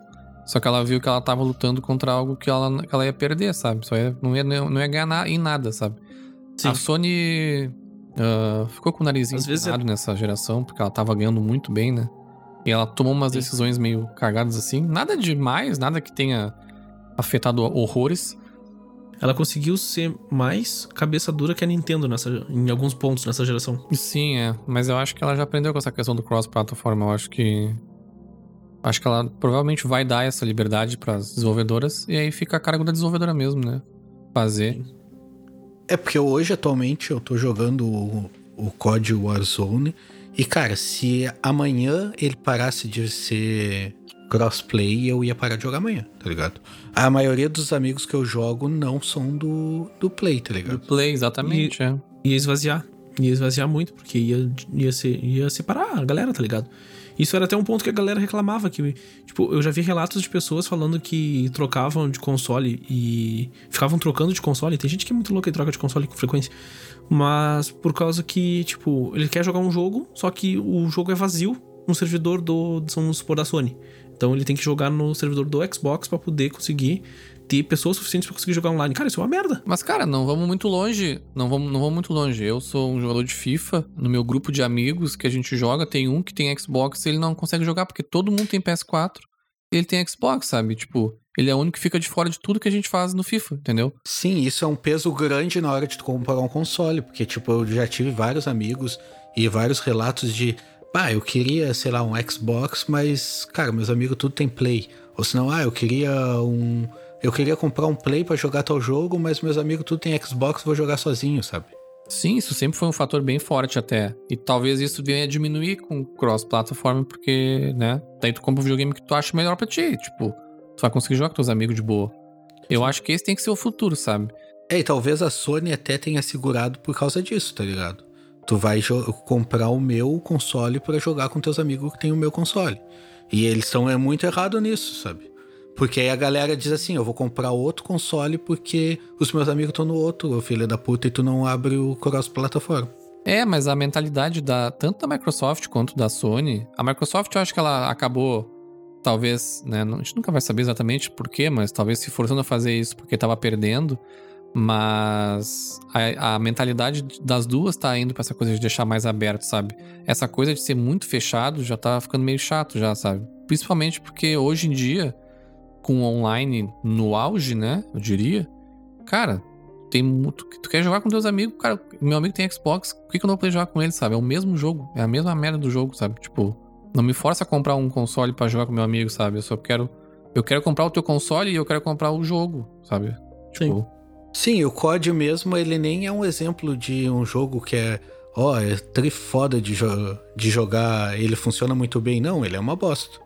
É o crossplay dele é uma bosta. Porque. Mas tu, tu tem a possibilidade de jogar com teus amigos, tá ligado? É, acho que eles vão evoluindo. Eu prefiro jogar com um amigo meu lagando um pouco do que jogar um jogo perfeito, zeradinho, sozinho, tá ligado? Sim. Sim, o crossplay vai, vai melhorar, né? Conforme for ficando mais, uh, mais normal, assim. E as próprias desenvolvedoras, né? Uh, vão começar a olhar de, dessa forma, sabe? Uh, olhando pro lado do desenvolvimento, até nem sei te responder o que se é mais difícil fazer o crossplay ou fazer separado, sabe? Mas eu acho que com certeza isso vai ser bem mais comum. Principalmente nesses jogos grandes, assim, que tem vendas muito grandes, como o COD. Aí não é nem a Sony uh, ou a Microsoft dizendo pra Activision não faça crossplay, faça ao contrário. É a, é a Activision, cara, eu sou um dos jogos mais vendidos do ano, todo ano. Tu vai, tu vai realmente querer dizer para mim que eu não posso ter cross-platform, sabe? Que foi o que o Fortnite fez, sabe? O Fortnite chegou lá, cara, vai te fuder. Só vai perder se não botar aqui. Tá todo mundo jogando até na porra do Switch. Até no Switch, que é o videogame mais cagado pra coisa de, de internet que tem. De é. servidor e negócio, tava jogando Fortnite. Aí a Sony vai chegar, não, não, não dá. Claro, obviamente eles é, abriram mão, né? Isso aí foi muito engraçado, tipo, quando a, a o Minecraft anunciou que ia liberar o crossplay do Xbox One com o, o Switch. Cara, aquilo foi um, a, a, propaganda que eles fizeram foi uma esfregada na cara da Sony, assim, muito, muito clara, sabe? Foi muito foda isso. Porque, tipo, o único que não queria liberar da, pra, pro Minecraft era a Sony. E aí, cara, eles falaram, ah, vamos jogar junto, de mão dada, lá, lá, lá. Cara, foi muito massa, meu. E aí depois disso acabou que liberou, tá ligado? Mas precisou ter uma propaganda, precisou tomar uma esfregada para eles se tocarem nisso, sabe? Sim. Então, puxando pra, pra gente ir pro encerramento do episódio, uh, eu queria tocar num assunto que agora vai ser totalmente achômetro, que vai ser data de lançamento e preço. O que, que vocês pensam sobre isso? Cara, eu não tenho a mínima ideia. Eu acho que a Sony vai ser mais cara que o Play vai ser mais caro que o Xbox. Porque eles estão segurando muito, estão fazendo muito mistério. Eu acho que esse mistério todo é porque eles não estão conseguindo baixar o preço do PlayStation. Eles já deixaram bem claro que eles não estão conseguindo baixar, por tudo que eles já falaram. Eles já largaram uma nota de tipo, ah, o PlayStation vai custar o preço que ele vale, que é tipo assim, nós vamos cobrar caro pra caralho, tu tem que acreditar que vai ser bom. É, sim. Mas eu também já vi o pessoal levantando e sondando que ele custaria entre. Na cotação passada, tipo, com o dólar a 5 reais, ele custaria por volta de 1.200 a 1.400 no máximo. 2, desculpa. 2.200 a 2.400 no máximo. Isso no Brasil. No Brasil, Imposto, é. né? Duvido. Sim. Mas assim, ó, Sim, eu duvido também. ambos vão sair a 499 dólares. E vai, vai ser aquela função da, da média, né? No início eles vão acabar tomando, tipo, prejuízo. E com o passar do tempo, lá na metade da geração, eles começam a tomar. A, começam a ter o lucro pra começar. Ou melhor, começam a cres- crescer na curva pra ter o lucro, tá ligado? Eu acho que vai funcionar assim. Eles vão lançar abaixo do que ele vale. E com o tempo eles vão acabar ah, tendo o lucro deles. Então, pra mim, vai ser 499, porque eu acho que menos que isso é impossível. E mais do que isso, eu acho que é um tiro no pé. É, eu também acho que vai ser 499 dólares ali pros dois. Essa versão, né, que eles estão nos apresentando. Eu aposto que já vai de lançamento ter duas versões. Eu tenho quase certeza disso. Xbox é quase. O Xbox eu acho que é quase certo, meu. Porque teve aqueles codinome, tá ligado? A própria Microsoft já disse, o nome do nosso próximo videogame é Xbox. O Série X é a série que tu vai comprar. Eu tenho certeza que vai sair o Série S junto. E eu Isso. tenho certeza que o PS5 vai ter um PS5 Pro. Só que aí, claro, não sei porque, teoricamente, esse PS5 que a gente sabe as especificações é o maior, né? Então, teoricamente, ele seria o Pro, né? Mas, enfim, eu, a- eu, Será? apos- eu aposto. Eu acho é, que aquele que é- ambos os, os consoles, eu acho que essa especificação é do menor. do Xbox não pode ser, né? Porque o nome é Series X e o One X já é, já é o top deles, né? Eles não iam mudar essa nomenclatura. Sim. Não, tem, não faz sentido. Eu acho que vai sair uma versão mais inferior. Ah, cara, talvez, na minha opinião, o Series, o Series S ele não vai ser tão inferior assim. Eles vão talvez cortar no, no driver de. O disco, a parte de, de ser total online. Tipo, não vai ter leitor do, de Blu-ray. Talvez queimar um pouquinho ali da RAM, mas, cara, não vejo muito como baixar, tá ligado? É, eu iria de 499. Eu acho que mais de 499 assusta muito o mercado, né? E já teve casos anti- an- anteriores que não deu certo. 499 na versão top e eu acho que 399 na versão capada. que não. 100 dólares, mas, mas é um chutômetro mesmo. Falando de Brasil, né? ahn, 10 mil reais na cota atual. Cara, eu sempre, eu sempre faço a regra do multiplica por 10. segundo, no Brasil, acho que vai ter que fazer um financiamento da caixa pra, pra comprar. Não, mas sério, tipo, o, tanto o Xbox o One hoje quanto o PS4, eles são ambos produzidos no Brasil, né? Isso fez com que ambos tivessem um preço ah, fixado, né? Um preço oficial no Brasil. Importando ainda tava dando mais, mais barato, né? nor- Normal, não sei agora com esse dólar absurdo, mas tava dando melhor. Né? Eu acredito, assim, que na versão mais top, né? Essa versão que a gente sabe aqui, eu acredito que o preço oficial no Brasil é 3 mil no mínimo, assim, sabe? Tipo, hoje o Play 4, o Play 4, se não me engano, é 2,400 o preço oficial no Brasil. Ele aumentou 200 reais, inclusive, ele era 2,200. 2,400. É, o Xbox eu nunca sei direito, mas é algo em torno de 1.300, 1.400 ali o preço oficial. Nunca. Não, não, ele subiu. Ele subiu. 1.700 talvez, né, eu acho. O Xbox ele tá por, por volta ali de 1.000 1.800, um pouquinho a mais ou a menos, depende de onde, É. por comprar. E o, o, é, o X, ele tá 2.800, 2.803, tá ligado? Que bate mais ou menos com o PS5, o PS4 Pro.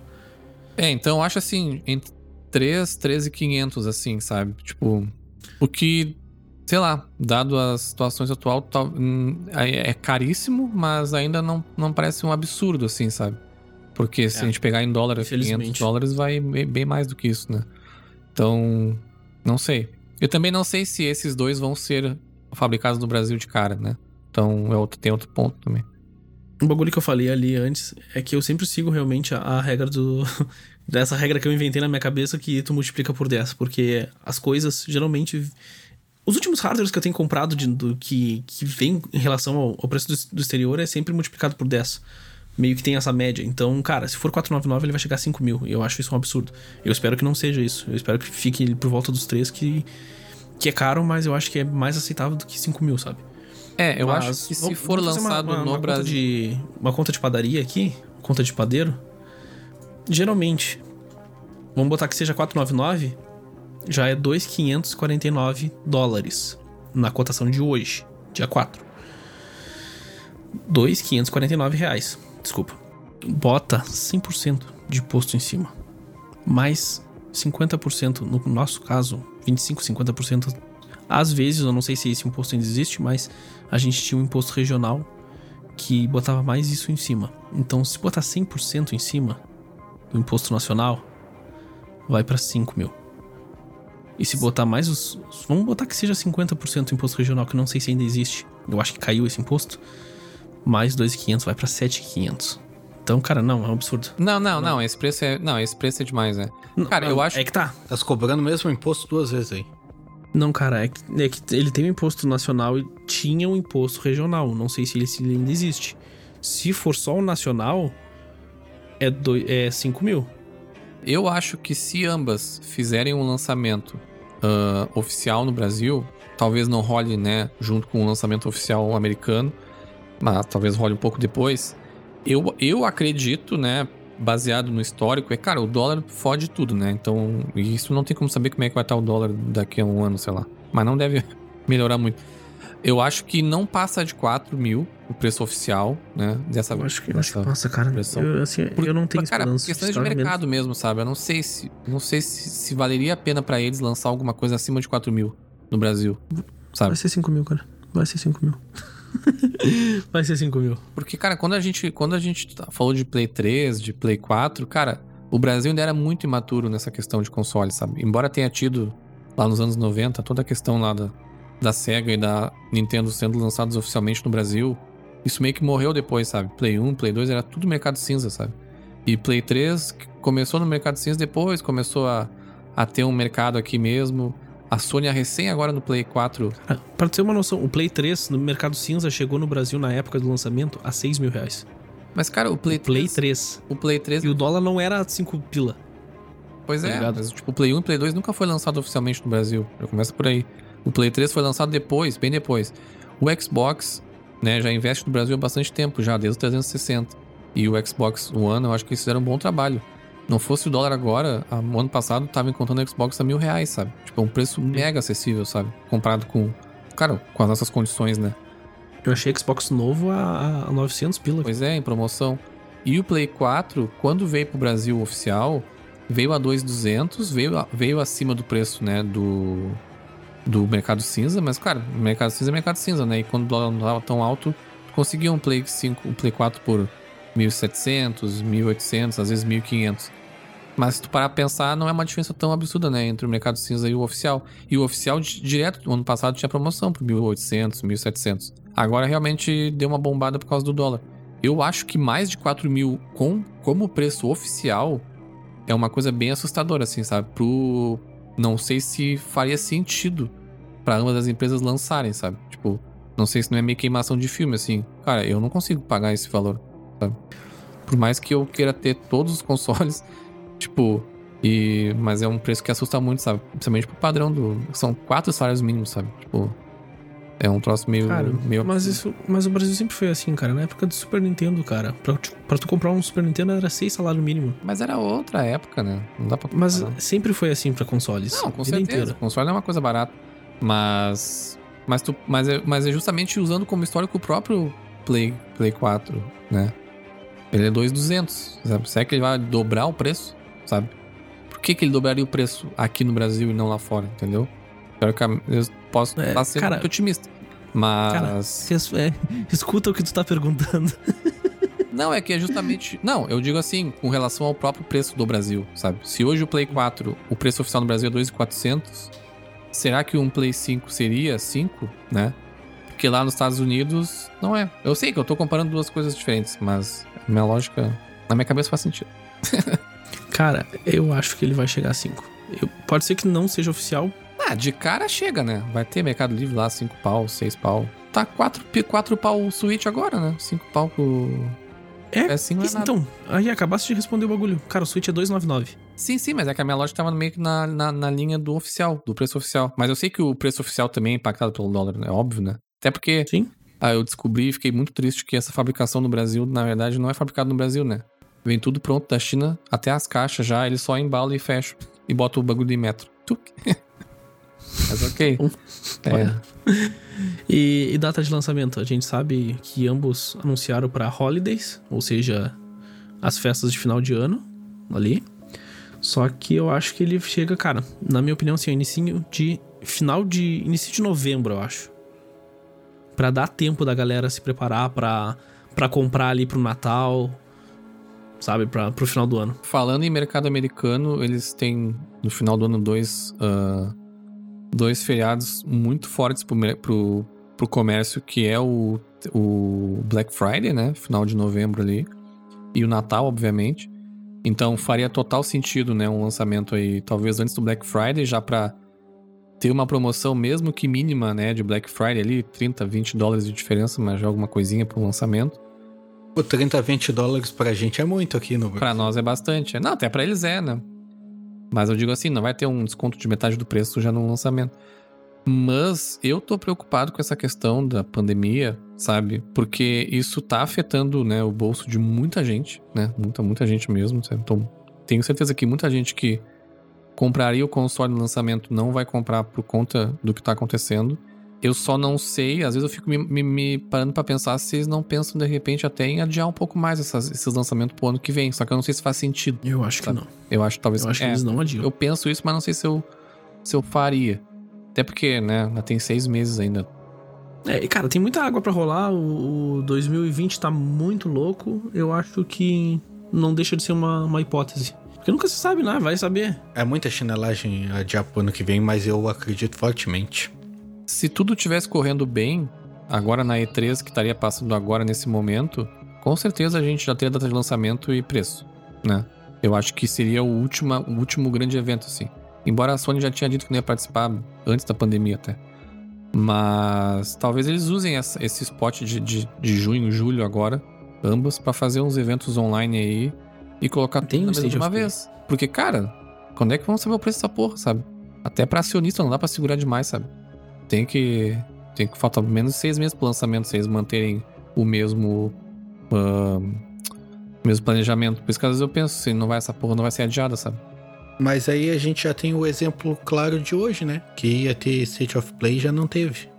Não, mas é que hoje não foi por causa da, da pandemia, né? Sim, é por conta dos protestos e tal. Ah, mas sim, mas adiaram. Não, nem pensaram na hora de adiar. Tá, mas aqui é que tá. A Sony tá abotoando. Sim, pra mim esse adiamento do State of Play hoje, eles não prepararam a apresentação a tempo. Não me vem com esse papinho de, de solidariedade. Mas, cara, isso não é uma coisa que os loucos. Que os loucos vão preparar na noite, na, na noite anterior, né, cara? Isso é coisa de meses. Envolve um monte de empresa, sabe? É, eles não são amador, por favor. Não é assim, pô. Pega o estagiário faz um PPT aí antes da. Eles estão enrolando demais. É por isso que eu disse, eles estão abotoando, porque eu acho Eu não sei se é... estão enrolando tanto assim, sabe? Se tu pegar históricos assim, normalmente as últimas infos mesmo de console sempre saem nessa época da E3, sabe? Do ano que vai sair o videogame, sabe? Então, Hum, talvez não a sei, gente- cara. como com preço. Preço é geralmente a última coisa mesmo. Porque o preço O preço depende do mercado e tal. depende do mercado e se uma ou outra consegue um troço mais barato. E realmente é o bagulho que eles mais esperam, né? Porque nenhuma quer ser a primeira, né? Nem que tu baixe um pouquinho, tu baixa. Mas é meio padrão sempre, né? Não muda muita coisa, assim, tipo, ah, 100 dólares diferente de um pro outro. Acho que nunca vai acontecer isso. Talvez 50 né, dólares. Um 499 e o outro 449, não sei. Sim. Bom, ah, e pra finalizar rapidinho, vamos dar uma passada. Sega e Nintendo, o que, que vocês acham? Pô, Sega, whatever, né? Tipo, Sega. É, a Sega- é que, tipo, eu, eu tô falando da SEGA porque ontem eles anunciaram o Fog Gaming, que a gente nem sabe direito como vai funcionar. É um, é um tipo de computação em nuvem que eles não querem que seja. Não quer chamar em nuvem, eles querem chamar de computação em neblina. Mas Pois eu é. acho que é a maneira cega deles deles fazer as coisas erradas. Eu acho- cega. Eu acho que a SEGA, a SEGA, se conseguir entregar um serviço de streaming de games legal, assim, tipo, com um preço bem acessível, bem, bem baratinho mesmo, sei lá, 9 dólares no máximo, nada mais que isso. Uma biblioteca de tudo que eles têm, desde lá do, da, do Master System até agora, eu acho que pode ter um apelo, sabe? Nada absurdamente gigante, mas com um nicho ali que pagaria isso, sabe? Eu teria, eu teria muito interesse tá. em, em, Hoje, por exemplo, eu tenho vontade de jogar algumas coisas de Mega Drive, por exemplo, e eu não, não, não só consigo jogar em emulador, né? Ou tendo um videogame antigo. Tem o Mega Drive Mini, né? Que saiu ano passado, que foi um dos melhores desses consoles mini. Mas ele tem um preço bem mais elevado. Então, tendo um serviço Porque assim. Ele não saiu no oficial no Brasil, né? Não saiu também oficial no Brasil. Então, um serviço legal com bastante coisa, de repente até algumas coisas de Dreamcast, tudo mesmo, sabe? Sega Saturno e tal. Aí eu achei, acharia bem massa, sabe? A especulação da galera é que, como eles anunciaram que vai ser processado pelos arcades que estão parados, pelo hardware deles que tá parado lá, que eles vão usar ó, o hardware deles, pelo que eu entendi e pelo que a galera tá falando que é isso. Então, a, o que a galera tá falando e acha que é, o que eu, que eu li sobre, é que vai ser jogos de arcade. Os jogos de arcade da, da, da SEGA, que vai vir como maneira, uma maneira online. Porque, cara, querendo ou não, eu acho que o único país no mundo que ainda consegue trabalhar com arcade, que tem as, os game center, é a, o Japão. O Japão é o único Sim. país que ainda consegue. É, tipo, o arcade não morreu lá, né? É, o arcade não morreu. Tem, tem game centers enormes com jogos enormes com jogos que são lançados. A própria Nintendo lança jogos para esses game centers. E tipo, cara, que morreu no, no final dos anos 90. E tipo, uh, tipo, eu acho que seria uma, uma tentativa válida de levar esses game centers, a experiência do game center para tua casa, tá ligado? Mas eu, eu acho que as, as, é, tá dando um tiro no pé, sabe? Eu acho que não vai funcionar, vai ser o, o Stadia 2. É que eu acho eu que acho as expectativas que... são bem menores, né? Tipo, eu acho que se for uma coisa de nicho, assim, assim como foi esse Game Gear Micro aí, que eu praticamente não gostei porque o troço é tão pequeno que eu não consigo nem jogar. Mas tu pegar esse nicho cara, de pessoas... Pega exemplo, eu com o meu dedo de pedreiro, tá ligado? Bah! Sim. Mas se tu apostar numa coisa mais de nicho, assim, que eu acho que, que faz sentido. Imagina, Moraes, tu que é um colecionador assim como eu, tu ter. Tu conseguir jogar qualquer jogo de qualquer console e tu conseguir comprar daqui a pouco os controles desses console Bluetooth oficialzinho da SEGA, sabe? Bah, é um, é, é, um nicho, sabe? Tipo. É um nicho. Dá, é um dá, nicho, dá, tipo... pra, dá, dá pra explorar. Tem a, tem a 8-bit do que lança os controles, mas, cara, se viesse um bagulho oficialzinho, bonitinho, bah, tá louco. É outro Sim, nível. é um bagulho que, que não nada. Que, cara, que é o foco deles com o Game Gear Micro. Beleza, ele é pequeno, ele é chato, mas ele é, ele é um nicho pra colecionador, sabe? Vai vender. Vai. Ele é total colecionador. Porque, ele é total tipo, colecionador, é cada, cada Tanto é que ele tem aquele. Ele tem aquele bundle com os quatro consoles que vai vir, porque cada, cada console vai vir com um jogo, vai ter o bundle com os quatro consoles e ainda vai vir uma edição extra que é decorativa. Então, cara, ele foi ele foi praticamente pensado para ser um bagulho de deixar na tua estantezinha, sabe? Não é para jogar. Eu acho o jogo tá ali, tu pode jogar, mas não é para jogar. A Sega, eu acho que ela vai se dar bem assim. E quando eu digo se dá bem, né? Não tô dizendo que ela vai concorrer com outras grandes, mas ela consegue se manter nessa questão de nicho, sabe? O Mega Drive Mini foi super bem aceito. Ele foi considerado por muitas críticas o melhor desses consoles mini, porque a Sony fez cagada, a Nintendo fez, fez bom, aí a Sony cagou Sim, forte, né? achou que qualquer coisa que eles lançassem ia dar certo. E tentaram lançar um PlayStation Mini por 100 dólares com um jogo cagado. Cara, hoje tu encontra PlayStation Mini acho que por 10 dólares, sabe? É muito barato. Até no Brasil é tipo cento e poucos pilas, sabe? Uhum, tem e, a galera que tá. Cara, eu... a galera tá. Eu vejo lojas que pegam e hackeiam ele e vendem a versão consertada. É, tu consegue do... hackear e botar qualquer jogo, é. Sim. E a, e a SEGA lançou o, Mega Drive Mini, cara, foi super bem aceito, assim. Foi um projeto bem massa, assim. Então acho que a, a SEGA, fora os jogos que ela lança, vai continuar jogando, vai continuar nessa coisa de nicho, assim. E quem é, sabe um SEGA... Sonic que preste, né? Porque tá foda. Ah, para, o Sonic Mania foi... É, não, esse é bom, esse é bom, esse é bom. Um 3D bom, tipo os do, Mega, os do Dreamcast lá, eu gostaria. É, um Sonic Adventures. Uh, mas, cara, a SEGA, ela sempre foi um... Ela sempre conseguiu se manter, como tu disse, em nicho. E, tipo, uma das coisas que eles fizeram foi lançar os jogos deles de graça pra, pra celular. Foi uma coisa que, que deu um up, sabe? Então, Sim. tipo, eles... Cara, diferente da Nintendo, eles conseguem valorizar as franquias deles. Eles conseguem, tipo dá oportunidade pra galera que, que sente saudade jogar os jogos e dá oportunidade pra galera que é nova e não conhece também conhecer os jogos, jogar os jogos. Então, isso é uma coisa que a Nintendo não faz. Cara, a Nintendo ela tem o.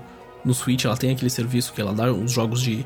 de Super Nintendo e do Nintendinho de graça. Mas, cara, beleza, ela lançou alguns dos principais e depois tá cagando. Ela tá lançando só merda. O problema da Nintendo é o fã da Nintendo. Porque o fã da Nintendo ele aceita qualquer coisa. É, esse é o problema. Por causa do amor. E eu até. é uma autocrítica, porque às vezes eu tô incluído nisso aí. E aí eles vão. Desse jeito eles vão indo. E vendendo o jogo de NES a 10 dólares até hoje, filho da puta. Sim. É, isso, isso é um problema. Tem 40 anos. Eu acho que, tipo, a Nintendo, ela, ela é muito segura na, nas franquias dela. E a SEGA não. A SEGA, cara, beleza. A gente já não tem mais console. A gente. É, cara, a SEGA já não tem mais... mais cedo. A, a, gente não. É, a gente já não tem uma porra nenhuma. Então, beleza, vamos liberar pra gurizada, meu. E é isso que. Que eu acho que, tipo, manteve a SEGA até hoje. Claro, tem os Game Center, tem. Eu não sei se a, se a SEGA faz patinco lá na, no Japão, provavelmente sim, porque patinco dá dinheiro pra caralho, é o que mantém a Konami. E. Mas enfim, eu acho que tanto a SEGA quanto a Nintendo. A, a Nintendo, para mim, eu não tenho expectativa. Minha expectativa é talvez um, um review do, do Switch, um, um update nele. Que vai chegar no Brasil a 8 mil. já que tá esse aqui 4, né? Sim. Uh, mas eu não consigo imaginar nada porque, tipo, a Nintendo, ela é um. A Nintendo é imprevisível. A Nintendo. Tu acha que ela vai fazer um bagulho, ela vai lá e faz totalmente o contrário. Não, a Nintendo é a, é a mais imprevisível mesmo, né? Porque cada geração ela traz uma coisa completamente diferente, assim. Ela acertou muito, muito, muito no Switch, né? Bah, e errou muito, muito, muito no Wii, né? Eu acredito que eles devam manter pelo menos por mais uma geração esse modelo, porque, cara, deu muito certo mesmo. Cara, em dois anos, agora fez três, né? Foi 2017. Pra cá, uh, eles. Cara, 50 milhões de unidades vendidas, cara, em três anos. É um absurdo, cara. Se para pensar, é um absurdo. Sim, a Nintendo vendeu super bem. O Switch é um, é um puta console. E eu acho que, na minha, na minha expectativa, sinceramente, eles poderiam seguir dessa maneira. Talvez fazer essa, essa revisão do, do Switch. Ou até. Cara, pensar num Switch 2. Claro, a Nintendo nunca teve essa vibe de lançar com o 2, sabe? A continuação do coisa. Ela sempre Não, muda muito. Nunca, né? nunca teve. O máximo foi o NES e o Super NES. Sim. Mas. Mas, cara, eu não sei, eu não consigo pensar nada pra, pra, pra Nintendo nessa próxima geração, sabe? É, eu acho que ela vai continuar correndo em paralelo. Então, ela não deve lançar nada, tipo, esse é o nosso próximo console no, nos próximos três anos. Talvez, como tu disse, uma revisão do Switch mesmo, pra, pra dar um, um, um bust assim. E focar em jogos, né? Talvez pro final do ano, né? A Nintendo costuma anunciar os, o lançamento de um jogo bem perto dele, né? Uh, e, única, ela até quebrou essa tradição ano passado, ano passado quando ela anunciou que estava fazendo a continuação do Breath of the Wild.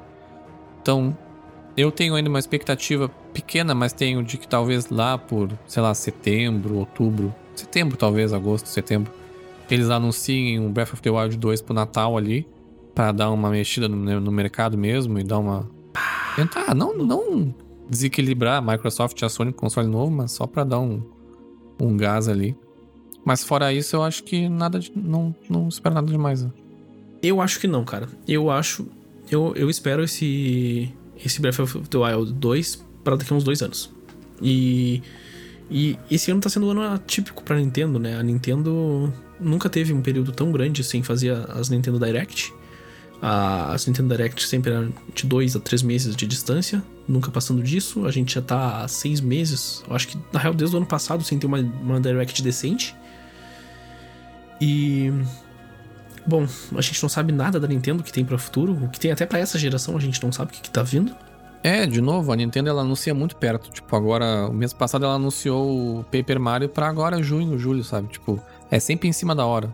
Ela não cria, ela não gosta de criar expectativa. O que é bom, de certa forma. As últimas vezes que ela criou expectativa, ela acabou se frustrando, né? Que foi o, o Metroid Prime 4, que eles começaram a desenvolver e simplesmente eles desistiram, jogaram tudo fora e começaram do zero de novo. Sim. Uh, o Animal Crossing teve atraso. Foi um, dos, foi um dos jogos que, tipo, eles marcaram de, pro lançamento para final do ano passado. E aí eles, numa das, numa das directs, eles falaram: olha, o jogo não tá indo do jeito que a gente quer, a gente vai adiar por mais quatro meses. E, e isso foi excelente, porque eles lançaram um jogo muito bom. E tem o Bayonetta 3 também, que foi anunciado e nunca mais, sabe? Então, tanto o É. Prime quanto o Bayonetta nunca mais e a gente não tem mais nada. Cara, não sei o que a Nintendo vai lançar além do, do Paper Mario. Não Eles, eles anunciam algumas coisas que eles sabem que não vão errar, né? Tipo, Breath of the Wild Sim. sabe que, que não tem erro. Mas realmente, a gente não sabe. É, cara, eles não. A, a Nintendo. A última. Acho que a última grande franquia que ela criou foi o Splatoon, que, que deu certo, assim. Ela, ela, ela gosta de jogar bem, bem safe mesmo, assim, tipo. Nas franquias que ela sabe que ela, que ela conhece, sabe fazer jogo bom, né? Mario e suas, as suas subdivisões lá, Mario Party, Mario Kart, Paper Mario, uh, Zelda, Donkey Kong, tipo, Smash Bros. É sempre mais ou menos a mesma coisa, mas é uma mesma coisa muito bem feita, né? Esse é o, é o ponto da, da Nintendo. E tem bastante coisa third party saindo pro Switch, né? Acho que foi isso uma coisa também que, que, que fez o Nintendo Switch vender mais, né? Aqui no Brasil é totalmente inviável, né? Comprar os jogos Switch por causa do preço, mas lá fora, né? Mais ou menos o mesmo preço de um, de um jogo de Play 4. Então, que tu consegue jogar no. Quer jogar um Doom no, no Switch, tu, tu joga. Então, acho que a Nintendo vai seguir jogando meio safe também aí, nos próximos. Eu também acho. Eu acho que. Sei lá, eles não devem nem estar pensando no, próximo console, cara. Eu acho Ainda. que não também, é. Acho que. Acho que eles estão, tipo, muito bem com o Switch. Eu acho que eles vão se manter muito bem com o Switch É por um bom tempo. O Switch é muito novo, né? Como eu disse, fez três anos agora, em março, sabe? O Switch vai ser quase que tipo o 3DS foi, sabe? O 3DS conseguiu sobreviver entre duas gerações. E o Switch também, ele vai ficar entre duas gerações. Sim. É, e é bom tu lembrar do 3DS que faleceu, né? Foi aposentado mesmo. Tipo, a Nintendo realmente foi pro. pra ser uma coisa só. É, eles até fecharam servidores aqui da, da América do Sul já, alguns. O único servidor que tá aberto na América do Sul acho que é o Brasil e a Argentina. O resto todos foram fechados. E o Wii U já morreu faz muito tempo, mas também fecharam. Aqui no Brasil nem chegou a ter servidor. Pois é. A minha única expectativa com a Nintendo é, por favor, venha pro Brasil de volta. Porque não tem condição de pagar o preço que tá os jogos. Meu, tá Sim. louco. Outro console que, que vem aí nas notícias já faz um tempo, mas não sabe quando é que sai, não sabe nada, é o novo console da Atari, né? Ressuscitando aí como, como um console novo, o Atari VCS. Eles já comentaram que estão nos últimos testes de console, que tá perto do lançamento. A princípio vai ser um console que vai rodar toda, toda a biblioteca de jogos da Atari. Mas eles também acho que prometeram algumas coisas de, de jogos novos, né? Mas não teve muitas informações sobre isso, assim. Eles deram com aquela ideia de que, vi- que vinha pra competir, tá ligado? Mas, cara, pra É, mim, sabe o que, que vai ser? Não. Sabe o que, que ele vai ser? Ele vai ser o Uia, tá ligado? Sim, O é, Uia, bem isso. ele vai vir, vai rodar uns joguinhos ali de, de Android, o pessoal vai esquecer rapidinho dele e ele vai morrer. Também, também eu acho. A Atari hoje não é um nome forte, né? Não, não, não considero como sendo um nome forte, assim como já foi lá na.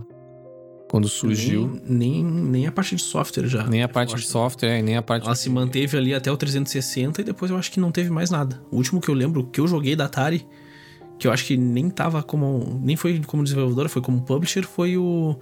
O Driver. Driver alguma coisa que saiu. Que é um, um driver Sim. que passa no passado. O que mais eles lançam é aquelas redes, as- inúmeras reedições do- dos Ataris antigos mesmo, nessas versões mini aí atualizadas, com os jogos na memória. O que é legal para um nicho também, mas com certeza, pelo que parece, até de investimento de. Tá, mas é que eu acho que isso aí não é oficial, né? Isso aí é a Tectoy fazendo aqui no Brasil, né? Não, o da Tectoy no Brasil é, é licenciado e tem o americano que é o direto, que até onde eu sei, direto com a, com a Atari mesmo. Tem um outro nome, é Atari. Aqui no, na Tectoy no Brasil, ela lança vários flashback, não sei o quê. Flashback 7, flashback 4. Cara, a Tec- a Tectoy é muito louca, né, meu? A Tectoy é muito foda. Esses são os da, os da Atari também, lá fora. Mas eu não, não sabia que tinha lá fora. Eu achei que era a loucura da Tectoy aqui mesmo. A versão da Tectoy, se não me engano, é o 7. Tipo, do 1 ao 6, ela, a Tectoy não lançou. Tipo, lançar o 7 direto, sabe?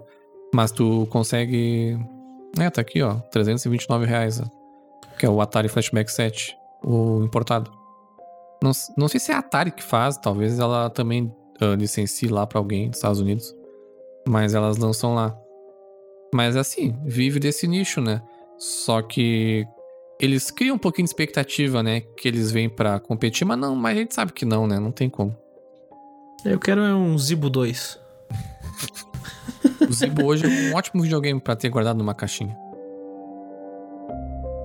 Considerações finais. Qual, qual vai ser o primeiro console de vocês? Da próxima geração? Ah, eu nem preciso falar, né?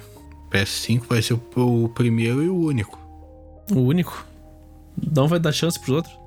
Não, eu pretendo ter os dois, assim como eu tenho agora. Mas eu vou de PS5.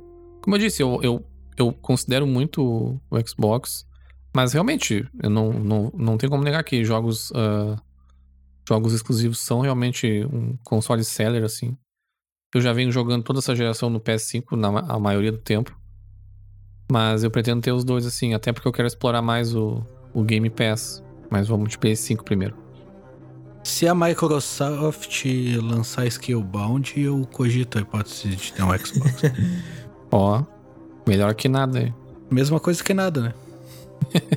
eu acho que eu vou começar com o Xbox de novo. Uh, talvez agora eu recupere, corra atrás e pegue um PS3 e um PS4. Mas para a próxima geração eu vou de Xbox de novo, porque. Nem pega, meu, porque se tu pegar um Xbox agora, um PS4 agora, tu vai querer comprar o PS5 pra desistir do, do Xbox. Nem vai. Não, cara, eu sei lá, eu vou jogar no, no safe, que nem a Nintendo faz, e vou ir no, no console que eu sei que eu vou ser feliz, que vai ser o Xbox One. O, o One nada, o Series X. Eu, se eu fosse tu, eu comprava o que ocupe menos espaço. Porque tu vai deixar ele guardado mesmo, pelo menos tá ocupando menos espaço. O que tiver a caixa menor. Porque eu guardo as caixas também. Uh... Mas, particularmente, eu não tô me importando muito, porque, querendo ou não, eu sou. Agora eu me considero mais um, um PC gamer uh, Master Race do que. do que um console gamer, sabe? Então. Perdemos um guerreiro. eu sou total Master Race agora. Vou até comprar uma um cadeira com LED. As pessoas amadurecem. Um dia as pessoas amadurecem. Um dia tu volta pro console. tá bom, então. Tu é jovem ainda. É. Jovem gosta de PC e urso. E. E LED. E o Bruno de Luca. que horror. um... Referência do choque de cultura. Tá, e falando rapidamente, o que, que vocês acham do, do Stadia? O console nat morto da. Console nada, o serviço nat morto da, da Google. Pois é, eu tava até com expectativas quando eles anunciaram, mas realmente, tipo, parece que não teve adesão quase que nenhuma, assim. Infelizmente não veio pro Brasil ainda, né? Então a gente não tem como, como testar e como falar. Mas eu acredito que eles estejam um pouco quietos, até porque esse ano tá, tá complicado mesmo e tá todo mundo meio quieto. E eu acredito que o streaming realmente seja uma coisa que vai vir forte na próxima geração, das três, né? Não só da, da Google, a Microsoft já anunciou isso, uh, a, a Sony já tem isso, né? Que é o PS Now, só de repente melhorar o serviço e aumentar ele. Então eu acho que talvez ainda essa parte de streaming talvez não seja uma coisa que eles vão falar muito agora, pro lançamento, que também não falaram até agora, né? Forte assim. Então talvez não falem ainda. Mas seja uma coisa que eles vão ir trabalhando durante a geração, assim, sabe? para tentar conquistar os fãs, assim. Obviamente que eu não espero que o serviço da Sony ou da Microsoft seja como o do Stadia, de tu não precisar ter o console. Mas. Se bem que aí não faz sentido também, né? Se não tem o console, não já pro stream. Então não sei.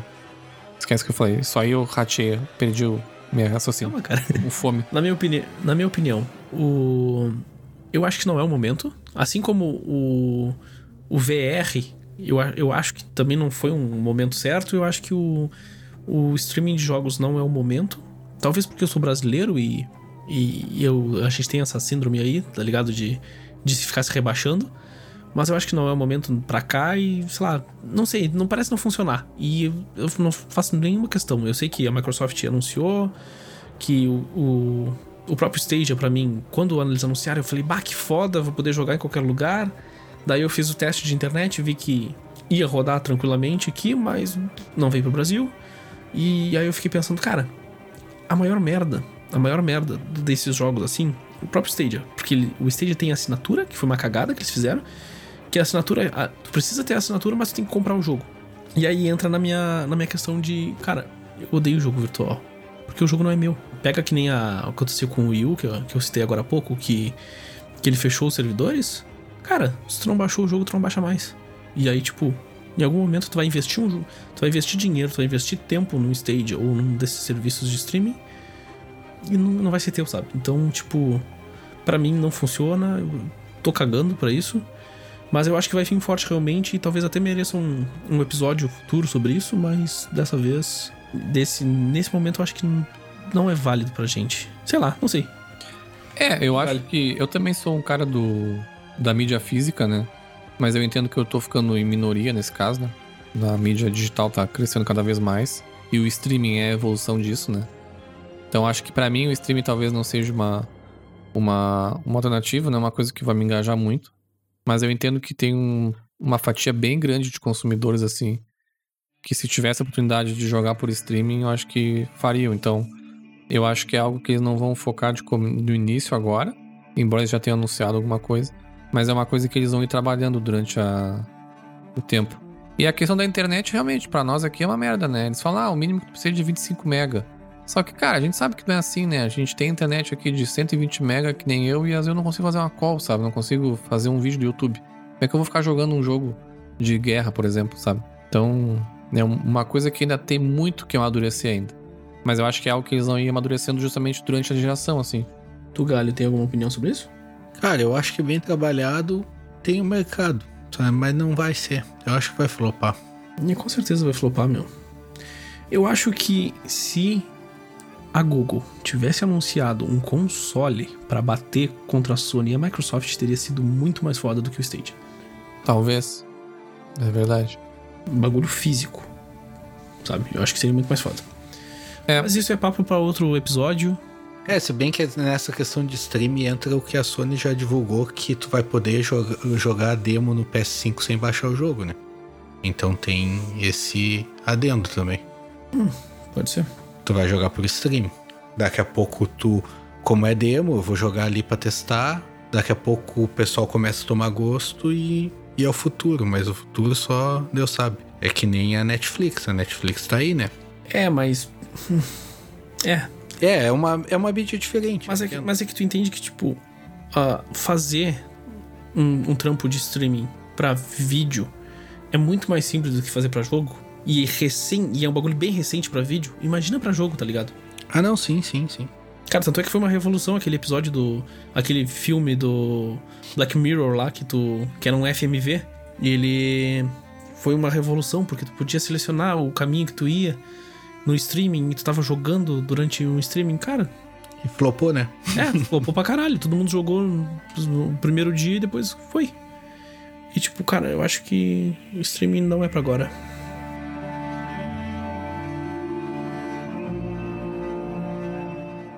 Então é isso, pessoal. Muito obrigado por quem acompanhou a gente até aqui. Sei que foi uma conversa um pouquinho mais longa do que a gente imaginava, mas, cara, expectativa é um bagulho que a gente pode viajar e, e, e, e ir muito longe e falar sobre muitas coisas. Espero que, que tenha sido interessante para vocês. Caso vocês queiram mandar pra gente as expectativas de vocês, a opinião sobre o que a gente falou, se a gente falou alguma bobagem, se vocês discordam totalmente da gente ou se concordam. Lembrem que a gente tem um e-mail detonadocast.gmail.com e um Twitter e um Instagram que é arroba detonadocast. Karen, fiquem à vontade, mandem e-mail, vamos conversar, vamos trocar uma ideia. E, de modo geral, muito obrigado todo mundo que acompanhou, de novo. E é isso, tchau, tchau.